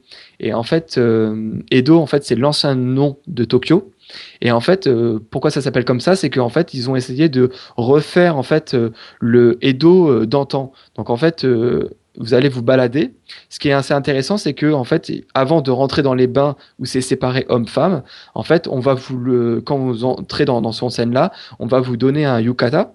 Donc en fait, les yukata, c'est les espèces de kimonos euh, légers euh, qui sont en fait euh, prévus pour, enfin que les Japonais mettent habituellement l'été, notamment lors des, des, festivals d'été, où quand ils vont voir les, les feux d'artifice, etc. Donc là, en fait, vous allez prendre un yukata et en fait, après, vous allez entrer dans une sorte de mini-village qui est censé représenter le Edo euh, de l'époque. Donc là, vous allez avoir plein de restaurants euh, euh, de l'époque avec plein de, petits stands qui va rappeler un peu les, fêtes de l'époque. donc il va rappeler un peu les genre des sortes de, de kermesses en fait, avec plein de petits jeux, des trucs à gagner, etc. Et donc là, en fait, dans ce petit village, c'est mêlé homme-femme. Donc là, vous allez, vous avez votre yukata, donc vous n'êtes pas nu. Et donc là, vous pouvez manger, vous amuser, discuter, faire plein de, petits trucs. bah donc du coup, si vous venez euh, avec une bande de potes, euh, hommes et femmes, là, vous pouvez vous retrouver ici et puis euh, passer du, bon temps ensemble. Et après seulement rentrer dans les bains qui sont séparés. Donc en fait, voilà, pas besoin d'aller très loin pour tester les onsen. Vous en avez à Tokyo. après, bien évidemment, comme tu le disais, au Mont Fuji, il y a aussi un onsen qui est qui est assez connu et qui est pas mal utilisé justement par, euh, pour ceux qui font euh, l'ascension ou qui font de longues promenades, puisque euh, bah, ça permet de, après une, très longue promenade où on est bien crevé, bien fatigué, et eh ben d'aller dans, dans ces scènes-là pour, bah, pour relâcher tous les muscles de son corps et, et vraiment se, se, revitaliser, puisque enfin la plupart des onsen, c'est vraiment ça a un effet, enfin enfin revitalisant et ça a un effet décontractant sur tous les muscles euh, et, je peux vous dire que quand vous ressortez de là, vous vous sentez vraiment tout de suite bien. Donc euh, c'est pour ça que, enfin moi dans mon dernier voyage, j'en ai un peu alterné en, fonction de, euh, enfin tous les tous les deux, trois, quatre jours pour justement pour redonner un peu de peps et pour regagner un peu de, de force parce que c'est vrai que quand vous êtes touriste et que vous voyagez beaucoup, vous marchez beaucoup, vous pouvez être fatigué. Donc je pense que le onsen ça peut être un bon moyen pour pour vous redonner un peu, de la force si, vous êtes un peu fatigué. Ben sympa, un joli petit tour de Tokyo et Kyoto. Alors on comprendra, hein, il y a un nombre hallucinant de choses à faire. C'est vraiment des mégapoles pour le coup et pas simplement des capitales. Un, dernier mot peut-être sur ces deux villes, euh, une dernière petite idée avant qu'on passe sur le côté un peu euh, culture du Japon? Bah écoute, alors sur le sur Kyoto, j'en ai j'en ai j'ai pas trop parlé des, spots intéressants euh, à faire sur la ville euh, sur la ville même. Euh, je pense que ça c'est c'est les premiers trucs que vous retrouverez si vous ouvrez n'importe quelle guilde touristique sur Kyoto. Mais enfin pour moi ça reste quand même des indispensables. Il y a ce qu'on appelle le pavillon d'or, donc le King Kakuji et le pavillon d'argent euh, Ginkakuji, euh, qui sont vraiment deux, euh, deux des temples les plus importants et les plus connus de Kyoto. Mais après, effectivement, il y a énormément de, en, en, étant dans, dans, ces alentours-là, il y a énormément d'autres temples qui valent le, coup d'œil. Il y en a notamment un qui s'appelle le Kyo-Mizudera et qui a la particularité en fait d'être un d'être un temple du coup qui est sur sur qui est sur pilier en fait dans le vide. En fait donc en fait il est il est à cheval en fait il est dans une, dans une falaise. Et donc, en fait, il, il, est soutenu des énormes piliers. Et donc, en fait, vous avez, l'impression d'être un peu dans le vide. Mais du coup, vous avez une vue magnifique sur, euh, Kyoto. Euh, puisque, notamment, Kyoto, il y a pas, c'est, assez, euh, contrairement à Tokyo, qui est comme assez plat, en fait, Kyoto, c'est assez vallonné. En fait, ça, ça reste quand même une particularité du Japon. Je ne l'ai pas précisé, mais dans beaucoup de villes que vous allez visiter, euh, autre que Tokyo, vous allez beaucoup marcher, vous allez beaucoup monter et descendre, puisque je rappelle que le, le, Japon est quand même, enfin, le territoire japonais, 70% c'est des montagnes, et que les plaines, donc c'est une très faible minorité. Donc en fait, il y a quand même beaucoup de villes qui sont qui sont très montagneuses. Et donc du coup euh, là, euh, quand vous êtes au Kiyomizu-dera, vous êtes un peu euh, tout en haut de Kyoto et vous allez, vous avez une vue magnifique sur bah, sur sur la partie pleine de, de, Kyoto. Et, et, donc ça, ça reste juste magnifique. après, j'en ai, on n'a pas beaucoup parlé de la gastronomie. Voilà, ça je voulais en parler justement. à, à, part, mais il faut savoir que je ne sais pas si si beaucoup le savent, mais que Kyoto c'est la euh, capitale mondiale euh, de, la gastronomie. Enfin, en tout cas, d'après le guide Michelin, puisque euh, tous les ans, le guide Michelin il renouvelle bah, les, les, étoiles qu'il donne à tous les restaurants du monde entier. Et Kyoto reste la ville qui est la plus étoilée au monde. Donc ça reste un peu, on, pourrait se demander pourquoi, mais c'est vraiment à Kyoto où vous pourrez voir les, enfin, la gastronomie la plus diverse avec les, les restaurants les plus raffinés du Japon et peut-être du monde. ouais, ben euh, entre nous, hein, euh, alors j'ai jamais été au Japon, mais j'ai toujours été très très très très déçu par euh, la soi-disant gastronomie française, en tout cas sur Paris, où c'est excessivement cher pour pour manger ce que ma maman fait vraiment beaucoup mieux, je trouve. Et visiblement, effectivement, ça me fait toujours rire qu'on dise que la France soit la capitale de la gastronomie, parce que c'est pas le cas depuis déjà un moment. Hein. Et, ceci dit, la Chine est en train d'arriver pas mal non plus. Alors eux, c'est un peu de la triche parce qu'ils achètent des des euh, des cuisiniers français qu'ils amènent là-bas pour euh, pour faire de la bonne cuisine. Mais bon, Voilà, ça peut être intéressant. Alors justement, on parlait gastronomie. Alors qu'est-ce que tu manges au Japon? Alors moi, quand on parle Japon, euh, je pense tout de suite au sushi et je pense euh, aux boissons euh, bizarres avec des trucs bizarres dedans et aux distributeurs automatiques de plein de trucs bizarres. Est-ce que c'est ça vraiment ou pas? Alors bah après c'est vrai ça c'est ça c'est l'imagerie commune euh, enfin c'est c'est l'image d'Épinal hein. quand on pense euh, à la cuisine japonaise le plat qui vient euh, spontanément à l'esprit de tout le monde c'est bah forcément c'est le sushi mais il faut savoir que bah, le sushi c'est il est à la cuisine japonaise un peu l'équivalent de des cuisses de grenouille pour la cuisine française hein. c'est-à-dire qu'en fait c'est un peu emblématique à l'étranger mais c'est vraiment loin très loin de représenter l'ensemble de la cuisine japonaise qui est vraiment très très très, très vraiment variée et, et ben enfin il suffit après vraiment euh, de voyager au Japon pour se rendre compte en fait justement de, tous les plats euh, qu'on peut manger euh, au Japon et qui sont pas vraiment représentés dans les restaurants japonais en France par exemple. Alors après, enfin moi je dis restaurants japonais entre guillemets puisque la plupart des restaurants japonais où vous irez en France, et eh ben en fait ce seront des restaurants chinois. Enfin, ce seront des restaurants tenus par des Chinois qui proposent de la, de la, de la cuisine japonaise. Il faut savoir que tous les restaurants qui vous proposent, c'est-à-dire 90% des restaurants qui vous proposent à la fois des sushis et euh, les, brochettes, donc les, célèbres yakitori, et eh ben ça, c'est pas des restaurants japonais, puisque enfin, c'est comme si en France, en fait, on avait, euh, je sais pas, un, un restaurant qui proposerait à la fois de faire, je sais pas, du taboulé et puis des, des crêpes. Tu vois, c'est, de la cuisine qui n'a rien à voir. Et donc, en fait, les vrais restaurants de sushi, en fait, c'est c'est vraiment, c'est une, une culture à part entière. C'est un savoir-faire qui se passe de génération en génération. Et donc, en fait, les, les, les très bons restaurants de sushi que vous pouvez trouver sur Paris, par exemple, en fait, c'est des restaurants assez petits et qui vous proposent, qui font que des sushis parce que euh, qui sont un peu plus chers du coup que les restaurants où vous, vous irez euh, d'habitude, mais du coup qui vous proposent de la vraie, euh, des vrais sushis japonais. Alors pour en revenir au Japon, la, chose principale qui choque en fait, c'est que, euh, par exemple, je sais pas, euh, un touriste qui vient en France, c'est impossible qu'il puisse se nourrir, par exemple, pendant deux semaines, euh, midi, midi et soir, en, allant au restaurant. Enfin, ça va, ça va lui coûter une blinde. Je, forcément, d'un moment, enfin, rien qu'une une brasserie toute bête avec un steak frites, ça coûte 15 euros en France tu vois, enfin, j'ai pas envie de généraliser sur tous les restaurants français, mais en général, c'est ça. Alors qu'en fait, au Japon, euh, ce qui, euh, ce qui choque la, première fois, c'est qu'on peut manger très bien et vraiment pas cher du tout. Il y a énormément de plats qui, qui vous comblent l'estomac. Bon, je parle pas des, de toutes les chaînes de burgers, hein, parce qu'effectivement, tout ce qui est euh, McDo, etc., ça existe. Hein. Il, y a, il, y a, même d'autres chaînes comme le Moss Burger.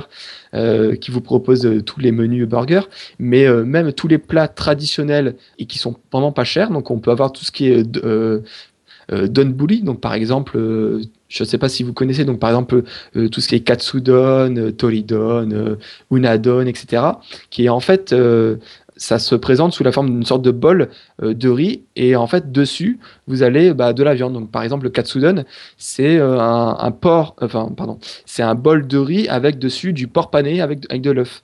Euh, et donc par exemple tous, tous ces plats là ça peut, enfin vous en tirez avec je sais pas à peu près 400 yens, donc c'est à peu près 3,50 euros. Faut, faut savoir que ça coûte que dalle et vous mangez ça et vous êtes vous avez vraiment plus faim après.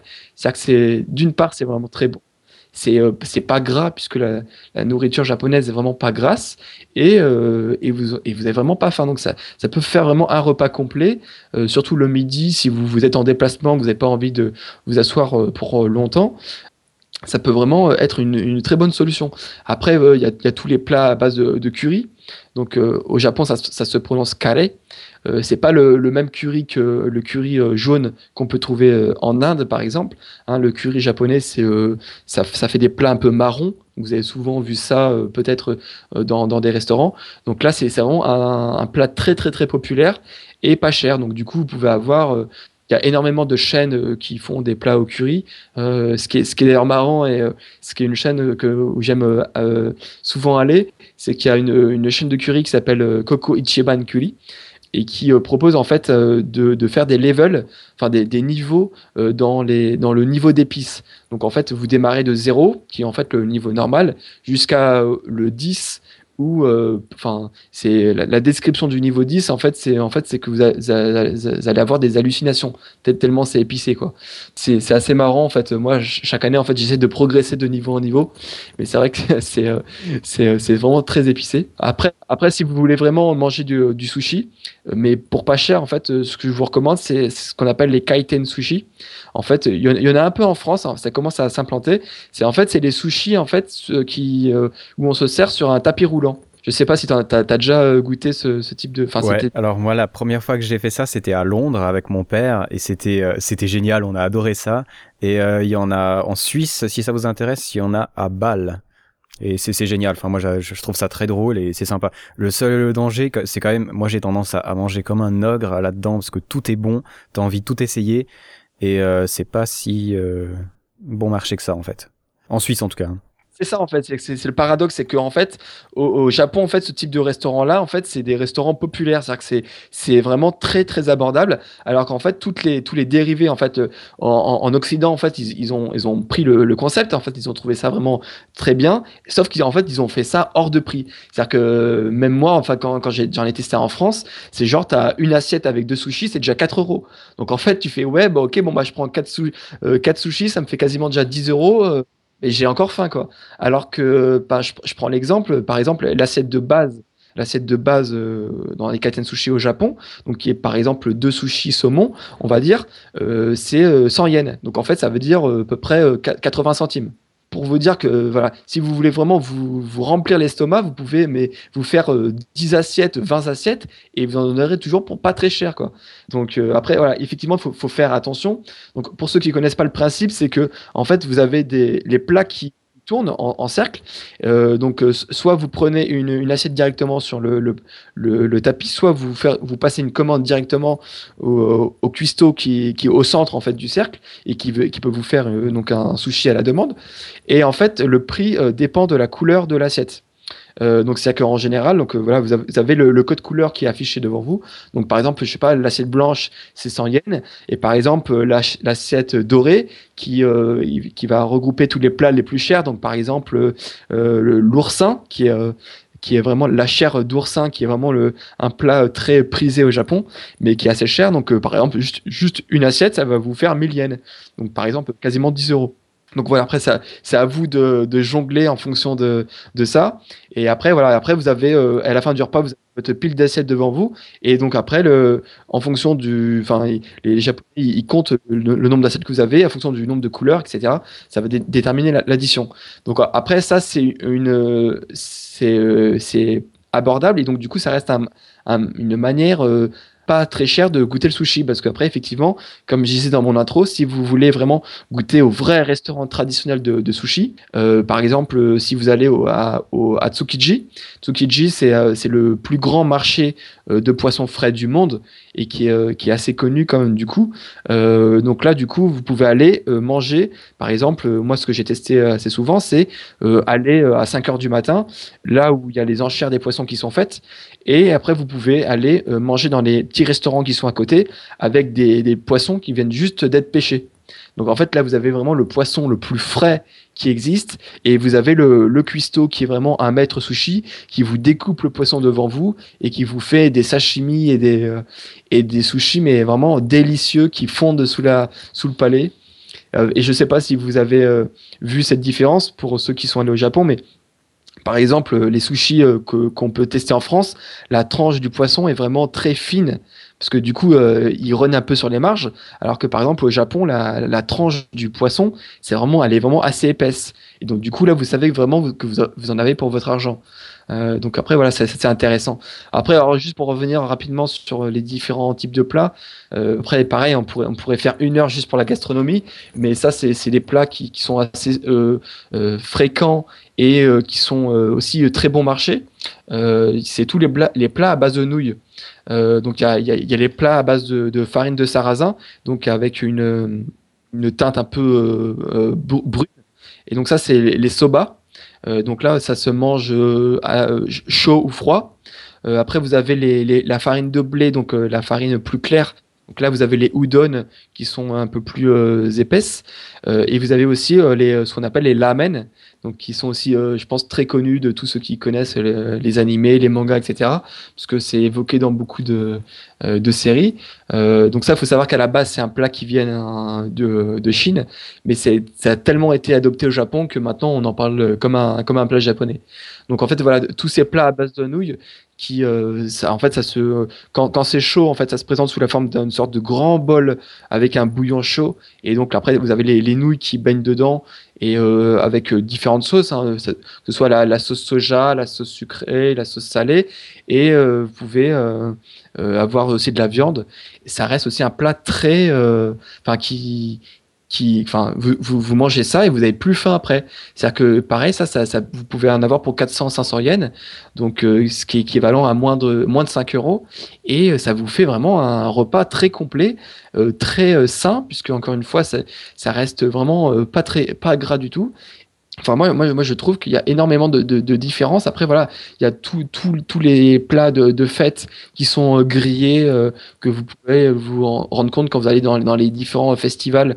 Donc, euh, tout ce qui est, par exemple, les takoyaki, donc c'est les, les beignets de, de poulpe qui sont grillés, ou les yakitori, les yakisoba, donc qui sont les, les, donc les nouilles aussi qui sont grillées sur la plaque.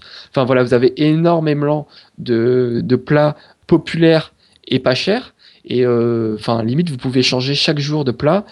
Et donc c'est ça, l'avantage en fait du Japon, c'est que pour les touristes, en fait, tous les jours, que ce soit le, midi ou le soir, vous pouvez manger au restaurant et vous en avez pour pas cher et euh, vous n'êtes pas obligé d'avoir d'acheter dans les dans les supérettes là-bas pour vous faire un truc euh, pas cher ça, peut vraiment passer très bien dans votre budget après, voilà, pour moi, la, gastronomie, c'est un des pans essentiels de, de la culture japonaise. Donc, euh, il faut vraiment euh, investir votre, votre temps euh, là-bas pendant votre voyage pour essayer de tester plein de trucs différents.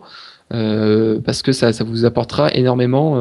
Enfin voilà, c'est encore une fois, je reviens, c'est si vous, vous prenez pas le temps de tester, enfin tous, les délices que peuvent avoir la, la, gastronomie japonaise, je pense que vous, vous loupez quelque chose dans votre voyage en fait. Il y a des trucs bizarres à tester aussi. Euh, ouais, de la nourriture un peu vraiment qui, qui a l'air bizarre quand on la voit.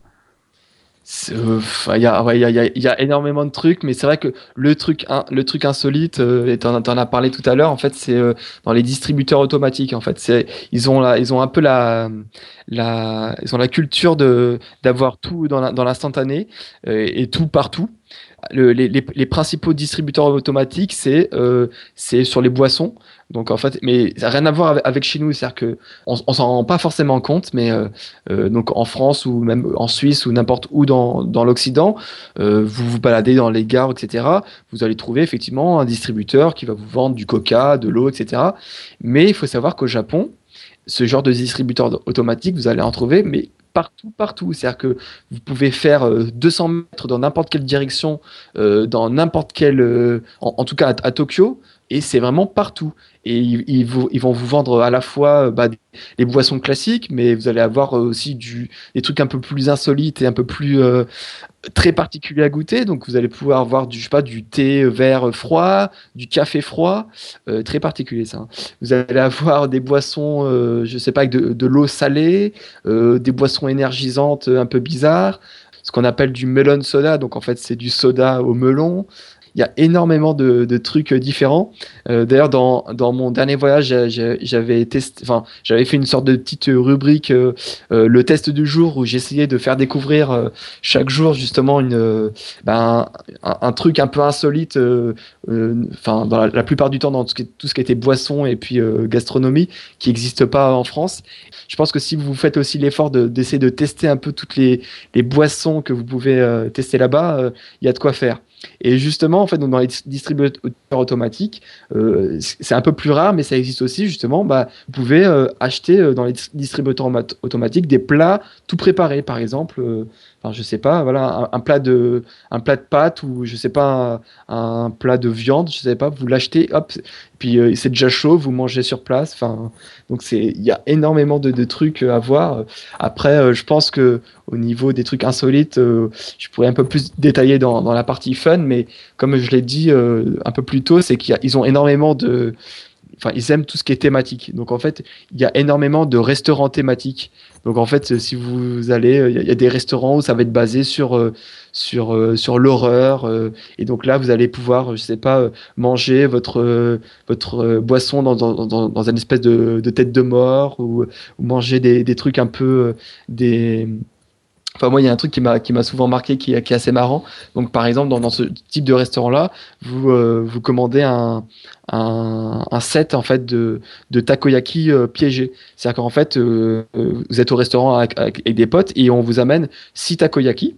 Et en fait, il y en a il y en a un qui est piégé avec du wasabi très très très très fort. Et en fait, euh, le but, c'est que chacun donc euh, mange en même temps euh, son takoyaki. Et puis là, forcément, dans le coup, t'en as un qui s'effondre parce que il a les larmes aux yeux et puis il en peut plus parce que il est tombé sur le mauvais. Donc, enfin ça c'est un exemple, un exemple parmi tant d'autres, mais il y a énormément de, de, nourriture et de boissons fun à tester. Et euh, c'est, enfin, forcément, vous allez tomber dessus euh, lors de votre premier voyage. Je vous, je vous encourage vivement à ne pas avoir peur de, de tester ce qui, ce qui n'existe pas chez nous. Parce que effectivement, moi je connais des, gens effectivement qui sont allés au, Japon et puis voilà, ils ont enchaîné, je sais pas, McDo, pizzeria, ils ont bu du Coca. Mais je pense qu'on perd énormément de choses euh, si on si on s'arrête euh, là-dessus quoi. Fond, et ton truc, ton truc piégé là, ça a l'air super sympa. Ça, ça avec des potes, ça doit être génial à faire ça. C'est ça. C'est après, il faut, faut pas oublier de, de, de, prendre des photos et de filmer le, le, moment où la personne qui a le truc piégé, euh, justement, se rend compte qu'il a pris le mauvais, qu'il a, qu'il a croqué de, dans le wasabi hyper puissant, et puis là, on voit qu'il commence à devenir rouge avec les larmes qui commencent à tomber. C'est juste euh, sublime. Gonglet gastronomie, on, on, va le passer parce que sinon on va on, on va passer quatre heures à parler de ça. Au niveau, comment sont les Japonais en fait? Alors je sais que c'est les questions un peu à la con parce que c'est, ouais, c'est indéfinissable, mais comment est-ce qu'ils sont? Comment est-ce qu'ils réagissent par rapport aux touristes euh, quand on y va en fait? C'est, aussi un des points les plus euh, appréciés et les plus euh, notamment commentés lorsqu'un touriste revient d'un premier voyage au Japon. Et, euh, et c'est vraiment c'est, quelque chose qui va qui nous étonnera toujours. C'est vraiment la, la différence. euh, Enfin, déjà la culture japonaise est basée sur sur le respect déjà de base. Euh, mais le, le, service en fait à, à la personne et euh, le service aux touristes aussi est vraiment euh, fait à son apogée. C'est-à-dire que Enfin, moi, je prends toujours euh, cette, cette an anecdote-là. Par exemple, euh, je sais pas, moi, j'étais, euh, je sais plus dans quelle ville, peut-être Tokyo. On était perdu dans un quartier, et là, du coup, on était perdu et, et enfin, on n'a pas forcément de carte, etc. Et donc là, du coup, on, aborde un japonais, on, lui demande justement s'il sait où se trouve un tel, un tel spot, par exemple. Et là, lui, il savait pas, donc il réfléchit, etc. Il, commence à, à, dit, attendez quelques instants, il commence à chercher sur Internet s'il trouve. Euh, il fait, ah, non, je trouve pas. Il fait, attendez, attendez. Là, il commence à appeler un de ses amis qui euh, pour lui demander si il sait où se trouve euh, cette truc là donc là tu commences déjà à halluciner tu te dis mais forcément enfin ça en France euh, déjà la, plupart des gens si, si tu commences à aborder euh, un français qui te croise dans les trois quarts des cas, il va, il va tracer sa route, il va pas s'arrêter, il va pas prendre le temps de, t'arrêter, puisque nous, on, on, est plus dans une sorte, enfin, on est, plus dans une société euh, individualiste, en fait, où chaque personne se méfie de l'autre. Alors qu'au Japon, c'est un peu tout le contraire, c'est que comme euh, la société est basée sur le groupe, en fait, euh, il y a énormément de, choses qui sont basées sur l'entraide, et du coup, ça vient naturellement c'est pas c'est pas rare qu'en fait qu'un japonais qui verra un, tour, un touriste par perdu euh, va va essayer de l'aborder pour lui demander s'il est perdu et si s'il veut trouver quelque chose euh, après voilà euh, j'en connais même qui ont fait des, des détours c'est à dire que ils allaient dans une direction et donc moi je voulais je voulais chercher quelque chose et donc là pour me montrer où il fallait aller il, il a fait il il, m'a accompagné donc dans la direction opposée pendant 10 minutes pour me montrer où c'était et après lui il est reparti dans, dans son chemin donc euh, voilà, c'est juste des trucs qui font, qui font plaisir, mais après, quand on compare avec notre expérience dans notre propre pays, enfin, c'est juste hallucinant. Après, il euh, y a une autre chose que, qui, euh, qui est juste aussi, enfin, ça, c'est le mot que, que tous, les Japo tous les touristes retiennent, même ceux qui ne parlent pas japonais, c'est le mot irashaimase. Et en fait, ça, c'est la formule de politesse pour accueillir euh, les clients dans n'importe quel magasin. Ça veut dire que si vous êtes euh, à Tokyo et que vous êtes dans un, dans un centre, dans une rue piétonne où il y a plein de magasins, vous allez entendre le mot irashaimase juste 100 fois dans, dans la journée, puisque à chaque fois que vous allez passer devant la devanture d'un magasin, vous allez avoir euh, bah, une, une des serveuses, euh, une, des, une des vendeuses euh, qui va s'abaisser, donc qui va faire la, célèbre courbette à la japonaise en disant irashaimase. Et donc ça, euh, elle va le faire ça 100 fois, 1000 fois dans la journée. Et donc ça, du coup, c'est vraiment quelque chose qui est... Enfin, du coup, ça montre juste que voilà, c'est le dans n'importe quel magasin, le, le, le, vendeur est là pour euh, accueillir le, client dans, dans, les bonnes conditions et vraiment, enfin, euh, le, le, service euh, à, à, la personne est vraiment très très très développé en France. ben, on le voit que ce soit voilà par exemple pour le train qui est ponctuel, pour la poste qui, qui n'a pas tous les débats qu'on peut avoir avec la poste française, toutes les critiques, qui est vraiment très minutée, très, très pointilleuse. Et euh, voilà. Et après, voilà, ça, fait toujours un choc en fait à chaque fois qu'on revient en France. Moi, j'ai toujours cette anecdote aussi que je raconte. C'est euh, par exemple, euh, je, je, je, je, reviens avec l'avion, j'atterris à, à, Roissy, et puis là, donc du coup, il est, il est 5-6 heures du matin. Donc avant de reprendre le train, je vais prendre un, un petit déjeuner donc chez chez l'enseigne donc Paul. Euh, et donc là, du coup, euh, on, on, a encore les, les yeux pleins de, de, rêves du Japon, etc. Et puis là, on, on commande un, son petit déjeuner, puis tu as la, as la vendeuse qui arrive, et puis limite, elle, te balance ton, ton croissant euh, sans sourire et sans. tu as, as l'impression que tu, que, que, que, tu la faisais chier, quoi. Et c'est là tu dis, non, mais d'accord, il y a, y a vraiment un gap, mais énorme au Japon. Et d'ailleurs, enfin, souvent, euh, on se fait souvent aligner en France en, en, étant une des. Enfin, Paris, c'est une des, des, des, destinations les plus. Euh, euh, enfin les plus prisées pour les touristes, mais on, se fait aussi souvent aligner en, termes de, de, de service. C'est-à-dire que le service à, la française dans tout ce qui est hôtel, restaurant, il, il est vraiment pas au point là-dessus. Et ça, c'est vraiment le truc qui, qui change quand, quand on arrive au, au, Japon. Donc ça, je pense que, enfin, n'importe quel touriste qui va aller là-bas, il aura des, bons souvenirs de, ça et, de, ce, rapport, en tout cas, euh, qu'ont euh, bah, les Japonais avec les touristes. Et puis là, je, je, vous parle même pas si, en fait, euh, le, le principal réflexe en fait qu'ont les Japonais, c'est que à partir du moment où tu es d'apparence occidentale, tu es un touriste, tu es américain. Ça, c'est de base. Hein, parce voilà, mais après, quand, quand, tu dis oui, mais je suis français, et là, tout de suite, il y a un a priori euh, positif supplémentaire qui vient s'ajouter. Ah, Paris, euh, euh, le luxe, tout ça, tout ça. Donc, toujours, on a une. C'est vrai qu'on a une, une, assez belle cote au Japon, et c'est enfin, c'est bien de, de, de, le savoir. Et donc, tout de suite, quand, quand on parle avec des Japonais, quand on dit qu'on est français, en général, on n'a pas de problème on aura toujours un sourire, on a toujours euh, des, enfin voilà, une bonne discussion par la suite.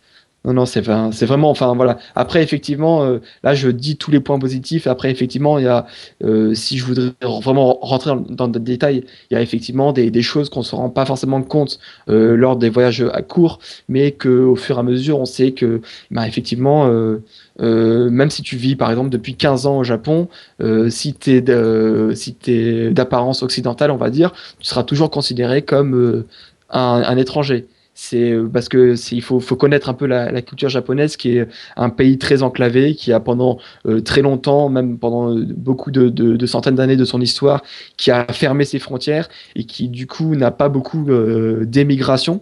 Donc ils n'ont pas beaucoup de enfin d'étrangers vivants au Japon.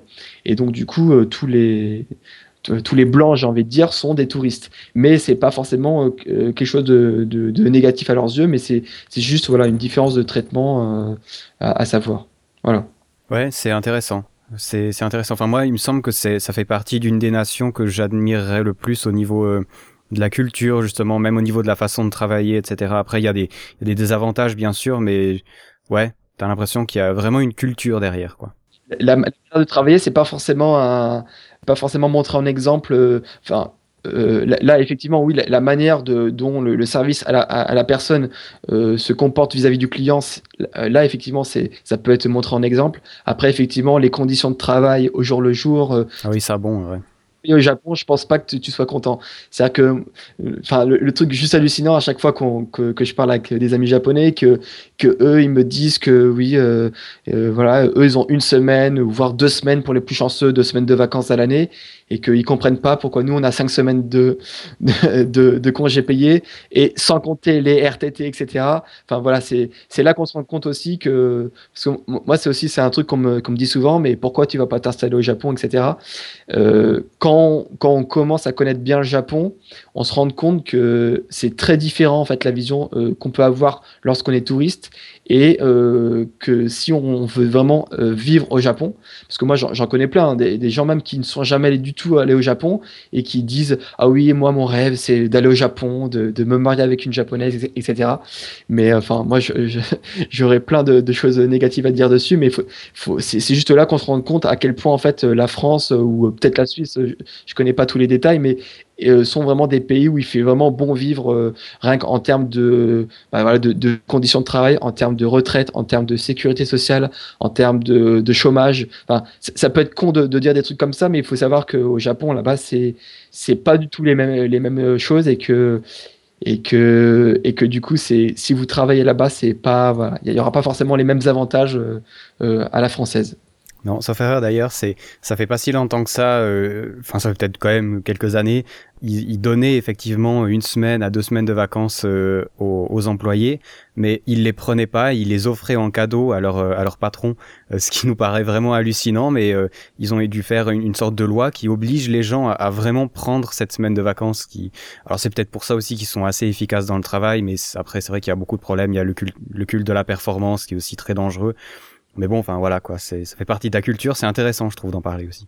En fait, c'est ça. Moi, j'en connais plein en fait qui, ont des semaines de, de congé, mais effectivement, en fait, ils les prennent pas parce qu'en fait, ça fait euh, entre guillemets mauvais genre de, prendre une semaine de vacances. Ça fait comme si on était feignant et qu'on voulait pas travailler. Et donc, du coup, t'en as plein qui disent parce que voilà, ils veulent continuer à prospérer à leur entreprise, et ben ils ne prennent pas de, de vacances. Donc, c'est vraiment c'est un raisonnement qui euh, si, on, on raisonne euh, de manière occidentale, c'est totalement, euh, enfin c'est totalement idiot et totalement inconcevable en fait pour nous en fait de, se dire de se dire ça quoi. Mais euh, voilà, c'est il y, a une culte en fait de, enfin je, je pense en, en, en tout cas qu'il y a un culte de l'entreprise beaucoup plus que chez nous, c'est-à-dire que les Japonais ont beaucoup plus de envie en fait que que leur entreprise réussisse et plutôt que chez nous où chez nous c'est plus un travail on va dire. C'est chez nous le travail c'est c'est pour gagner de l'argent pour faire ses passions euh, plus que plus que le contraire quoi. C'est à dire que au, Japon il y a beaucoup plus et effectivement comme tu le disais il y a tous les ans il y a il y a, des cas en fait de ce qu'on appelle le karoshi c'est les c'est des gens qui qui meurent au travail parce que en fait ils ont ils sont ils ont trop tiré la corde et ils ont ils sont allés trop dans ils ont trop travaillé d'affilée sans sans dormir sans prendre de week-end sans prendre de vacances. Et au bout d'un moment bah voilà ils ils, bah, c'est vraiment le l'expression mais au sens propre du terme ils meurent de fatigue en fait. Et c'est c'est des choses en fait qui ont qui je pense en, fait entre guillemets ont, disparu dans dans nos sociétés occidentales chez nous. C'est-à-dire que il y a des gens qui meurent au travail parce que voilà ils sont ils sont ils se suicident ou, quoi que ce soit mais il y a très très peu je crois en tout, en tout cas euh, de gens qui meurent au travail parce que ils, ils ont ils ont trop travaillé en fait tu m'étonnes. En France, euh, entre les 35 heures et puis les fois où vous faites la grève, vous risquez pas de vous tuer au travail, en tout cas. Hein. D'accord. Non, c'est méchant, c'est méchant. Il y, a, il, y a, il y a sûrement des gens qui souffrent beaucoup avec leur travail en France. Euh, notre, enfin, vous avez aussi pas mal de chômage ces temps avec la crise, c'est un peu l'horreur euh, en Suisse aussi. Mais bon, enfin, je pense pas qu'on a ce genre de problème à ce point, en tout cas là. Euh, et puis bon, il y a aussi pas quand même pas mal de problèmes au suicide, de suicide au Japon à cause aussi du culte de la performance et de l'excellence. Donc voilà, enfin, un pays est jamais parfait, quoi. Mais, mais c'est vrai que c'est intéressant d'y aller aussi pour connaître ça, pour voir comment sont les gens. Et le coup de la serviabilité, moi, je l'aurais pas pensé au Japon, tu vois. J'aurais pensé quelque chose de plutôt euh, justement dans le froid et dans l'efficacité, mais pas forcément dans l'entraide. Et ce que tu me dis, ça me, ouais, ça, ça, ça m'étonne, mais c'est vraiment positif, quoi. Ah ouais, non, c'est vraiment, c'est et c'est quelque chose que vous vous rendrez compte vraiment euh, dès votre premier voyage au Japon. C'est vraiment quelque chose euh, qui, bah, juste, du coup, surtout si vous avez l'habitude de, de bah, d'être dans des pays occidentaux ou de voyager dans d'autres pays, hein, c'est vraiment euh, quelque chose qui, qui vous étonnera et, euh, mais et je pense en, en vraiment très positif. Et, euh, et ça vous manquera vraiment euh, énormément lorsque vous reviendrez en France, par exemple. Eh ben merci beaucoup, on arrive à 1h31 d'émission, le but c'était d'arriver à 1h30. euh, on va quand même euh, se, se, laisser quelques minutes pour parler de, de ce que tu fais toi-même, euh, de ton blog et d'IATA, parce que c'est intéressant. Alors pour revenir sur le Japon, je crois qu'on a été relativement complet, mais on aura l'occasion, comme on l'a dit, dans quelques, dans quelques semaines, voire dans quelques mois, de vous faire un deuxième épisode avec plus justement les choses un peu étonnantes qu'il y a à faire au Japon, les trucs un peu plus geek, un peu plus jeux vidéo, un peu plus manga. Mais on a décidé de, fractionner en deux émissions, sinon on aurait été beaucoup trop long. Et là, on va parler alors euh, de ton blog, tout d'abord, Road to Japan, euh, qui est vraiment euh, intéressant. Alors, est-ce que tu peux nous expliquer pourquoi tu l'as fait et à quoi ça ressemble? Alors, en fait, bon, c'est roadtojapan.fr, hein, je précise, puisqu'il y a, il y a un autre site qui s'appelle roadtojapan.com, mais qui n'est pas de moi. Alors, il faut pas y aller. faut pas y aller. C'est aussi un, passionné du Japon, mais c'est voilà, écrit en anglais, donc de toute manière, on peut pas se tromper. Donc en fait, toutjapan.fr au début, euh, enfin, j'avais pas vraiment euh, de beaucoup de prétentions. C'était juste en fait euh, un blog que j'avais mis en place lors de mon premier voyage au Japon, donc en 2008, pour relater auprès de, bah, de mes amis, de ma famille, bah, mes journées, ce que je faisais, etc. Et au final, vu que j'ai, enfin, j'ai vu que ça avait plu, même des gens auprès de qui c'était pas forcément destiné, ben j'ai, essayé de renouveler l'expérience tous les ans. Euh, donc en fait sur ce blog-là, bah, vous trouverez euh, le récit de mes cinq voyages au Japon, donc avec euh, les différentes destinations que j'ai pu faire. donc c'est à la fois du texte et, et des photos. Donc là, vous pouvez voir bah, les, les, différents lieux que j'ai fait, plein d'anecdotes, etc.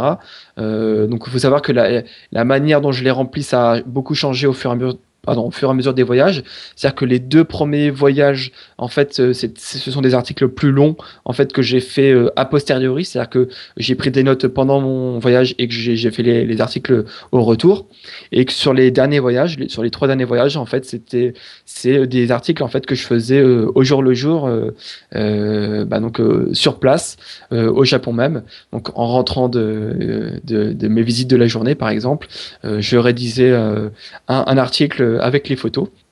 Et euh, ce que j'ai euh, essayé de mettre en place et qui m'a pris encore plus de temps, donc lors de mon dernier voyage, en fait, c'est ce que tu disais donc dans l'intro, c'est mes chroniques audio euh, qui, euh, qui donc ont été mis euh, en parallèle sur Yata aussi. et donc en fait dans ces chroniques audio, je racontais eh ben voilà tout seul avec un micro bah, ce que j'ai pu faire dans la journée, que ce soit en termes de visite, en termes d'expérience personnelle, en termes de tests sur des, des boissons ou des, de la nourriture originale. donc c'était des formats courts de à peu près 10-15 minutes maximum, euh, dans lequel bah, voilà, j'essaie de vous faire vivre euh, euh, bah, en live, hein, puisque c'était vraiment là il n'y avait pas vraiment de, réflexion à froid, puisque dans, en général bah, je rentrais à l'hôtel et puis tout de suite je prenais le micro pour, pour vous relater mon expérience. Donc c'était une, autre manière en fait de vous raconter mon voyage. Euh, donc j'espère que ça a plu. A priori, ça a plu à, la plupart des retours que j'ai eus. Euh, et donc bah, voilà, j'espère euh, vous avoir fait découvrir une autre facette du Japon et puis de mon voyage. Et que ça vous a permis en fait de, de, de, rentrer un peu plus encore comme si vous étiez avec moi dans le voyage au fur et à mesure des jours. moi, ce que j'aime bien, c'est tes photos. surtout, il faut, faut jamais regarder son blog quand vous avez faim parce que tu fais beaucoup de photos de nourriture et franchement, je sais pas si, si tous les restaurants sont comme ça, mais moi ça, je suis sûr que même si j'ai plus faim, j'ai encore faim en voyant ça quoi. C'est c'est juste magnifique, des plats raffinés, euh, c'est découpé, c'est enfin c'est c'est génial. Et justement le coup de la chronique audio, moi j'aime beaucoup. C'est c'est vraiment très intéressant et ça va encore plus loin que Voyage Cast parce que enfin si on devait faire jour par jour sur Voyage Cast, euh, on aurait 24 euh, heures d'émission par jour, mais Ouais, c'est vraiment génial. Si vous avez envie de connaître plus le Japon, allez-y, c'est vraiment génial. Ce sera de toute façon euh, dans les notes de l'émission. Alors, tu es aussi podcaster pour le podcast Yata. Explique-nous ce que c'est en bref, euh, même si euh, le bref, vous n'avez pas tellement l'habitude sur Yata. compliqué. Bah donc un donc podcast Yata, donc c'est un peu comme Voyage Cast, hein, sauf que donc nous euh, on se donc notre équipe euh, de podcasteurs donc de Yata avec des invités euh, assez régulièrement. Donc on, se rend, on se rejoint tous dans notre studio, enfin notre studio entre guillemets. Hein, donc c'est c'est chez l'un d'entre nous à chaque fois. et donc en fait on se rend, on enregistre à chaque fois plusieurs épisodes sur la culture japonaise. Donc la culture japonaise dans, son vraiment dans son grand ensemble. Donc ça ça peut ça balaye vraiment tous les sujets qui ont rapport avec le Japon. Euh, donc on peut très très bien parler de, jeux vidéo, euh, de manga, d'animé, de cinéma, euh, de drama que tu n'aimes pas a priori. Hein. Eh non désolé. j'ai essayé pourtant hein, vraiment, mais j'ai de la peine à suivre ça en fait. Mais j'ai de la ouais enfin pourquoi pas. Hein. Donc on parle aussi de la gastronomie euh, et on parle effectivement que des voyages. En général, à chaque fois que je rentre d'un voyage au Japon, je fais une chronique spéciale sur euh, pour résumer un peu euh, les choses qui sont passées pendant le voyage.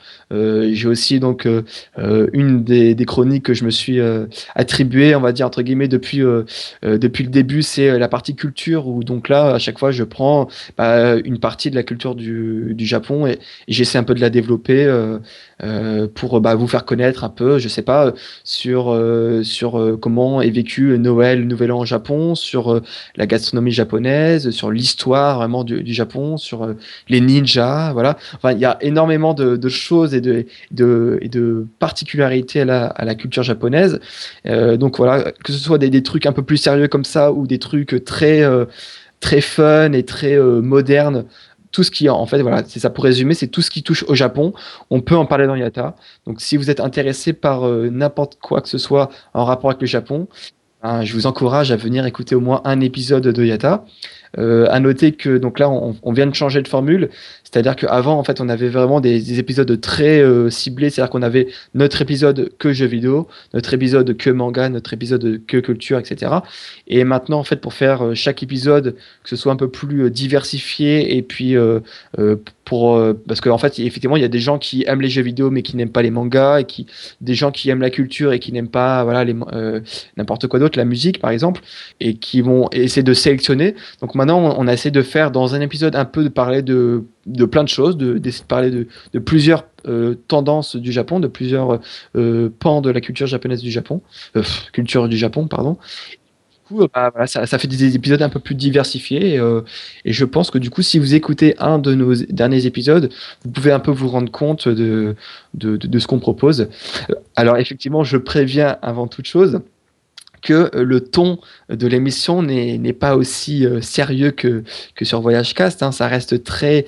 Euh, enfin, la plupart du, podcast, c'est fait dans un ton très on va dire entre guillemets, c'est-à-dire que on, on, parle vraiment comme si on, bah, on parle entre nous. En fait, on, est vraiment une réunion d'amis et on parle. Euh, on, ça nous arrive de faire des blagues pas marrantes, euh, de, un peu sur des sujets euh, à tendance, je sais pas, sexuelle, un peu, voilà, très rapidement. Mais euh, le tout est de, de, vous communiquer en fait notre amour de la passion, notre amour de la culture du Japon. Enfin, dans, un, dans une une ambiance détendue. Donc euh, voilà. Donc ça peut pas plaire à tout le monde effectivement, mais euh, mais voilà, c'est comme ça que nous on, interprète notre manière du podcast et euh, en tout cas voilà, je vous encourage à, venir nous écouter. Alors je donne juste rapidement les, différents moyens, c'est que notre site internet c'est yatacast.fr très dans, très peu de temps, ça va devenir yata.fr, ce sera encore plus simple. Mais vous pouvez nous retrouver comme comme Voyage Cast d'ailleurs, hein, sur iTunes, très simplement. Vous, vous tapez Yata sur euh, iTunes dans la partie euh, podcast et vous pouvez retrouver tous nos épisodes. Euh, donc on en est actuellement l'épisode 70. On a enregistré jusqu'à l'épisode 70, mais le dernier qui est diffusé, c'est le 68. Euh, D'ailleurs, si vous voulez, si vous écoutez, si c'est votre première fois, euh, je vous encourage pas forcément à écouter le 69, puisque euh, qui va être prochainement diffusé, puisque c'est un épisode bien à part, hein, comme vous pouvez vous euh, vous en douter. Euh, mais voilà, donc on a quand même, euh, ça fait presque trois ans qu'on existe, et puis, bah écoute, pour l'instant, on, on tourne assez bien, et j'espère qu'on va continuer encore longtemps. Ouais, mais j'ai bien aimé. Enfin, le numéro 69, je l'ai pas écouté euh, en entier parce que j'étais, euh, c'était en live. Euh, ceci dit, vous abordez pas mal de, de questions justement qu'on qu'on n'ose pas des fois poser hein, sur voilà le sexe au Japon, comment ça fonctionne. on a tous une imagerie, enfin, surtout les geeks, on va dire, quand même un peu hot du Japon. Et moi, je trouve que c'est pas stupide du tout d'en parler dans un podcast, même si c'est pas vraiment le but de Voyage Cast, on va pas, on va pas le faire. Mais je trouve que c'est très bien de le faire aussi avec un côté justement justement hentai et tout ça mais ben d'un côté il y a des gens qui en regardent ils disent mais pourquoi pas en parler quoi? Il y a rien de hein c'est pas on est des adultes quoi on est grands en fait, bah, ça fait partie intégrante bah, de, la, culture du Japon. Hein. C'est pas, c'est pas parce que voilà, c'est, c'est interdit au moins de 18 ans qu'il faut s'empêcher de d'en parler. Euh, il faut savoir même pour euh, être très sérieux, je vais pas développer là-dessus, mais c'est que euh, l'industrie du sexe au Japon, c'est une des industries les plus, enfin, qui, occasionne le plus de revenus au Japon. Au, Japon, on a le pachinko et l'industrie du sexe qui sont des, des, des industries un peu, on va dire, alternatives mais qui occasionne, enfin, qui balaye énormément d'argent. Et euh, rien que sur ça, et aussi euh, très sérieusement euh, aussi sur la, la, manière dont le sexe est, est vécu et regardé, et, enfin, est interprété par les Japonais, est totalement différente de la nôtre. Donc en fait, je trouve, ça peut être aussi intéressant d'en parler très sérieusement et d'expliquer en fait toutes les différences en fait qu'il peut avoir entre la perception d'un japonais et la, la perception d'un européen sur euh, sur cette question-là. Donc euh, même sans aller dans le graveleux, il y a énormément de, sujets euh, à pouvoir détailler là-dessus. Exactement, exactement. Donc à écouter. Euh, Peut-être juste un petit message pour. Euh, alors ça c'est plutôt pour les auditeurs qui se retrouveraient autour de Paris. Euh, Yata fait partie de FreePod et euh, vous organisez euh, chaque 3-4 mois, sauf erreur, les nuits au max. C'est ça. Alors, je trouve, euh, voilà, mes auditeurs, je sais pas vraiment si vous vous retrouvez tous sur Paris, parce que, enfin, voilà, mais il y a quand même beaucoup d'auditeurs français. Est-ce que tu peux nous expliquer vraiment en deux mots ce que c'est? Parce que c'est une initiative que je trouve géniale. Je regrette qu'on n'ait pas ça en Suisse. Et il faut soutenir ça vraiment, parce que c'est... Enfin, voilà, explique-nous ce que c'est. En fait, c'est qu'à à la base, c'était plus pour, euh, pour euh, faire bah voilà, pour, se réunir entre, euh, entre amis et contacts des réseaux sociaux autour d'un même sujet. Donc, euh, on, on, a, on a pris comme base, c'est-à-dire que de, de, de, diffuser pendant toute une nuit, donc sur un thème bien, bien spécifique, trois films euh, qui sont plutôt à tendance, on va dire, geek, de faire un événement autour de ça. Donc, en fait, c'est dans une des plus belles salles de cinéma de Paris, qui est donc le Max Linder. et donc, en fait, on fait des, un événement vraiment assez bien fait puisque il y a ça, ça, regroupe pas mal de monde. Donc on, diffuse les films il y a des euh, y a des euh, y a des concours il y a des il y a des animations autour de ces thèmes là donc je prends par exemple on a fait des nuits euh, Alien où on, on, a diffusé donc Alien enfin on a diffusé trois des films des Aliens on a diffusé les Indiana Jones on a fait une nuit Retour vers le futur on a fait une nuit sur Steven Spielberg une nuit sur les parodies etc donc voilà voilà il y a plein de, de thèmes euh, possible sur des grands films et même des films qui n'ont euh, quasiment jamais été diffusés dans une dans une salle de cinéma. Donc en fait, c'est à chaque fois l'occasion de, de, voir ça euh, sur un grand écran. Et euh, je, je, je trouve c'est un, un, bel événement communautaire qui permet, bah, ça permet en même temps pour nous euh, qui sommes donc une, une, association de podcast, bah, de rencontrer bah, plein de nos auditeurs, et donc qui peuvent bah, nous parler très facilement, qui peuvent nous faire des retours, et, et dans un même dans un autre temps, bah, de, de pouvoir partager notre passion sur des films bah, qui ont tous bercé notre enfance ou qui ont tous, euh, qui sont tous axés sur des thèmes qui nous plaisent tous. Et euh, donc voilà, donc ça, je pense que c'est une, initiative qu'on va faire perdurer et qui, euh, qui en tout cas pour l'instant marche assez bien. Voilà, justement, je voulais vous en parler parce que c'est justement une manière de soutenir les médias inter... les médias alternatifs, on pourrait dire, que sont le podcast. C'est excellent et enfin voilà, c'est c'est c'est génial de voir que ce que des passionnés sont capables de faire quoi. moi je trouve ça génial. Alors, dernier truc euh, pour la route, vraiment, après on, arrête, et ça va sans doute être euh, votre conseil le plus pratique que vous donnera Misaki. Qu'est-ce qu'on fait avec les mouchoirs qu'on nous donne au Japon? Ah, ça c'est très particulier, ça, ça aurait pu même faire partie d'un des sujets de, dans l'épisode fun et insolite. Alors effectivement, il faut savoir que euh, au Japon, en fait, il y a, c'est un des moyens de, faire de la publicité. C'est-à-dire qu'en France, euh, quand, on, sort d'une station de métro, euh, on, peut vous distribuer des tracts euh, qui vous font de la pub sur, je sais pas, sur un nouveau restaurant qui vient d'ouvrir. Et au Japon, ça se passe beaucoup dans des paquets de mouchoirs. C'est-à-dire qu'en fait, on va vous donner un paquet de mouchoirs à tendance promotionnelle. C'est-à-dire qu'il y aura un, un, petit paquet de mouchoirs avec une petite feuille qui va faire la promo sur, sur un nouveau restaurant, sur une nouvelle sur n'importe quoi en fait. Et en fait, euh, ce, qui est marrant en fait, bon, par rapport à nous, à ce qu'on se connaît sur les sur les mouchoirs en papier, c'est qu'en fait la l'épaisseur en fait c'est c'est moitié. C'est-à-dire qu'en fait euh, les mouchoirs au Japon, c'est bien, mais il faut pas les utiliser comme mouchoirs. C'est assez paradoxal, c'est-à-dire qu'il faut surtout pas essayer de se moucher dedans. Alors déjà, ça à titre, euh, à titre indicatif, c'est très mal vu au Japon de se moucher en public. Si vous êtes enrhumé, c'est mieux de, de renifler, par exemple. Alors qu'en en France, c'est le contraire, c'est-à-dire que c'est très mal vu de renifler. il on vous dit, mais vas-y, mouche-toi. Alors qu'au Japon, c'est tout le contraire. Et bref, et donc en fait, il faut surtout pas les utiliser comme mouchoir, puisque sinon vous allez vous retrouver avec tout dans la main et rien dans le mouchoir. Ça, c'est un peu. Euh, mais ça, c'est assez marrant parce que c'est pareil, c'est quelque chose que vous allez voir assez rapidement lors de votre premier voyage au Japon. Il y en a un peu dans, tous les quartiers. Euh, en général, c'est très près, à chaque fois que vous sortez d'une gare aussi. Hein. Donc, euh, ça, vous allez voir très rapidement. C'est pas des vrais mouchoirs. et voilà. Et grâce à nous, vous aurez, vous aurez sauvé vos mains et puis votre réputation au Japon. N'oubliez pas, vous l'aurez appris grâce à Misaki. Alors, c'était très sympa. Merci. On va se retrouver d'ici quelques temps pour un prochain épisode. Merci beaucoup d'avoir pris tout ce temps pour moi. Euh, merci de, voilà pour Yata, merci pour euh, pour ton blog, merci pour tout, c'était génial. Euh, merci à toi, Joël. Ciao, à la prochaine. Salut. Qu'est-ce que vous allez faire? Je vais accrocher le faisan là. Oh mais mais il va s'avarier, Anji-san. Il doit être préparé tout de suite. Non, la chair du faisan est coriace. On l'accroche quelques jours, comme pour tout le gibier à plumes, afin de l'attendrir. Anji-san,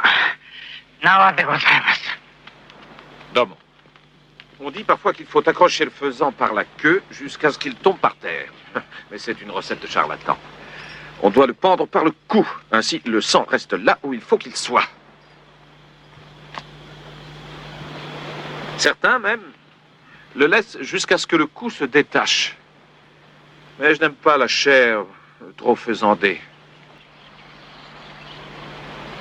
Ce volatile fera bientôt un festin royal.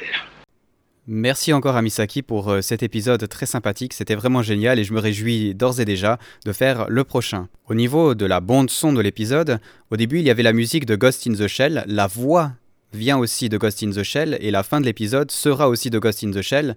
Très dur à résumer, euh, c'est sur euh, l'intelligence artificielle mais c'est vraiment profond, ça vient d'un manga, c'est un anime et c'est vraiment magnifique. C'est vraiment un truc à regarder si vous voulez pas connaître le Japon parce que c'est japonais mais c'est pas pour autant que vous connaîtrez le Japon.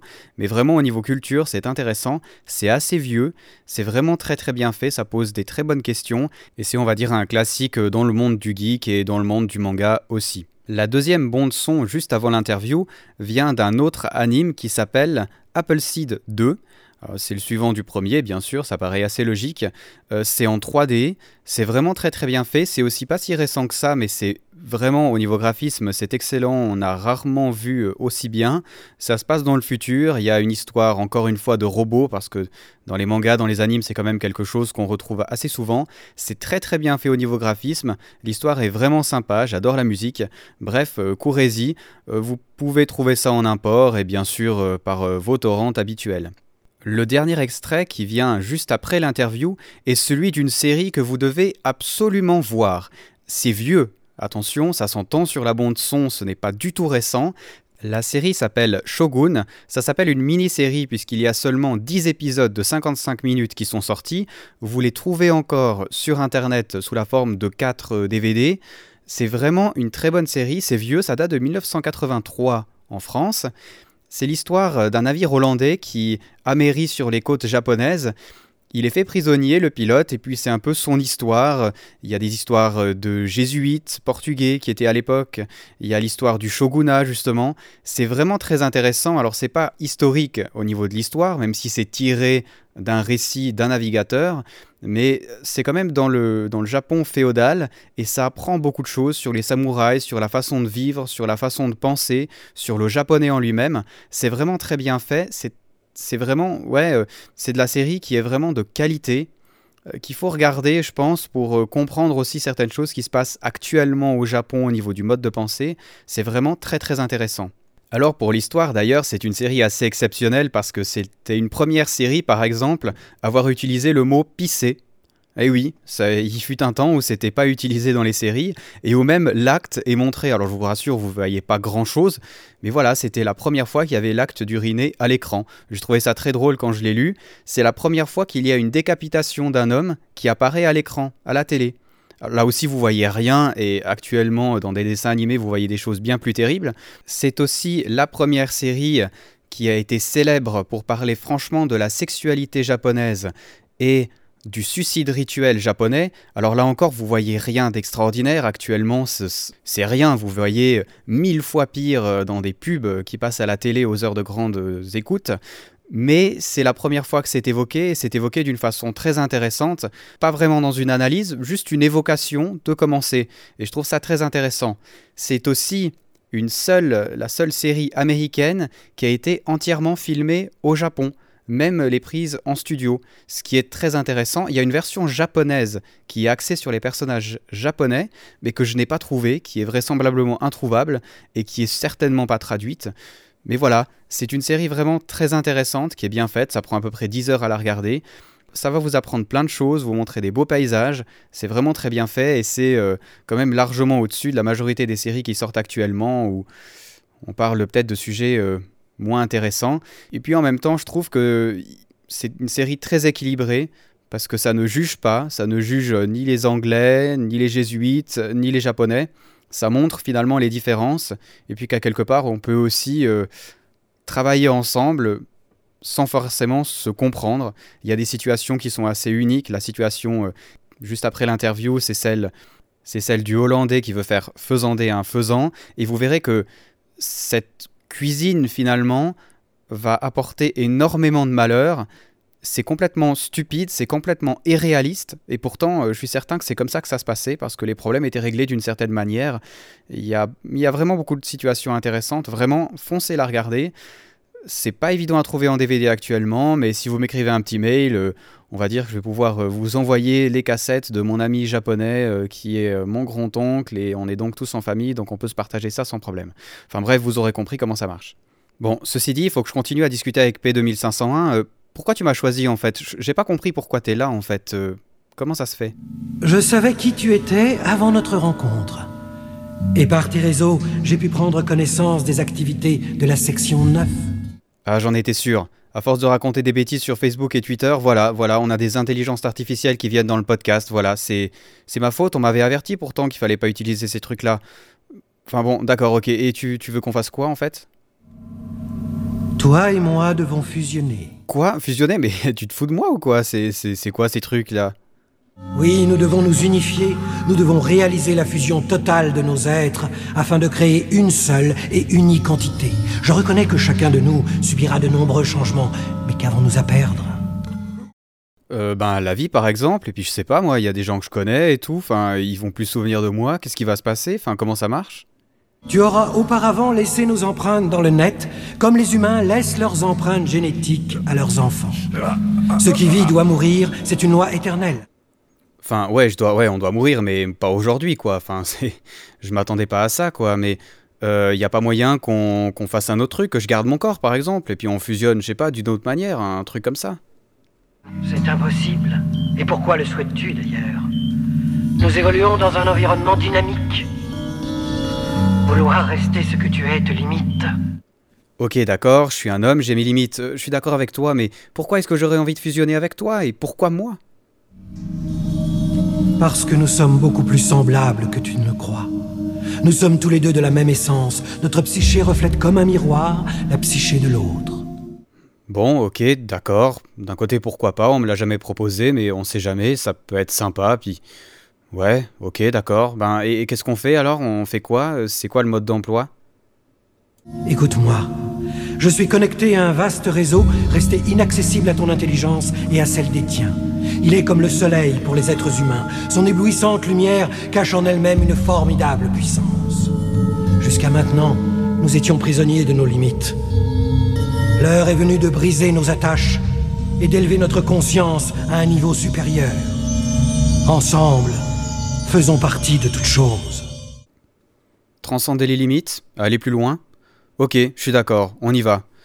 Alors, mesdames et messieurs les auditeurs, c'est peut-être le dernier podcast Voyage Casse parce qu'il m'a dit que j'allais mourir, mais que j'étais dans le réseau. Enfin, j'ai pas tellement compris le truc, mais euh, moi j'y vais, je le suis parce qu'après tout, euh, s'affranchir des limites euh, corporelles, pourquoi pas, je suis d'accord. Euh, alors, on a enregistré un podcast sur le développement durable et sur euh, surtout le tourisme durable avec euh, un journaliste au Mexique. Il devrait paraître dans deux semaines si je suis quelque part dans le réseau. Alors voilà, écoutez, si vous me voyez passer, dites-moi bonjour. Si vous entendez plus parler de moi, c'est que j'ai fusionné avec un ordinateur ou j'en sais trop rien. Alors, on se dit à la prochaine, peut-être. On sait pas. Allez, à ciao, bonsoir. Your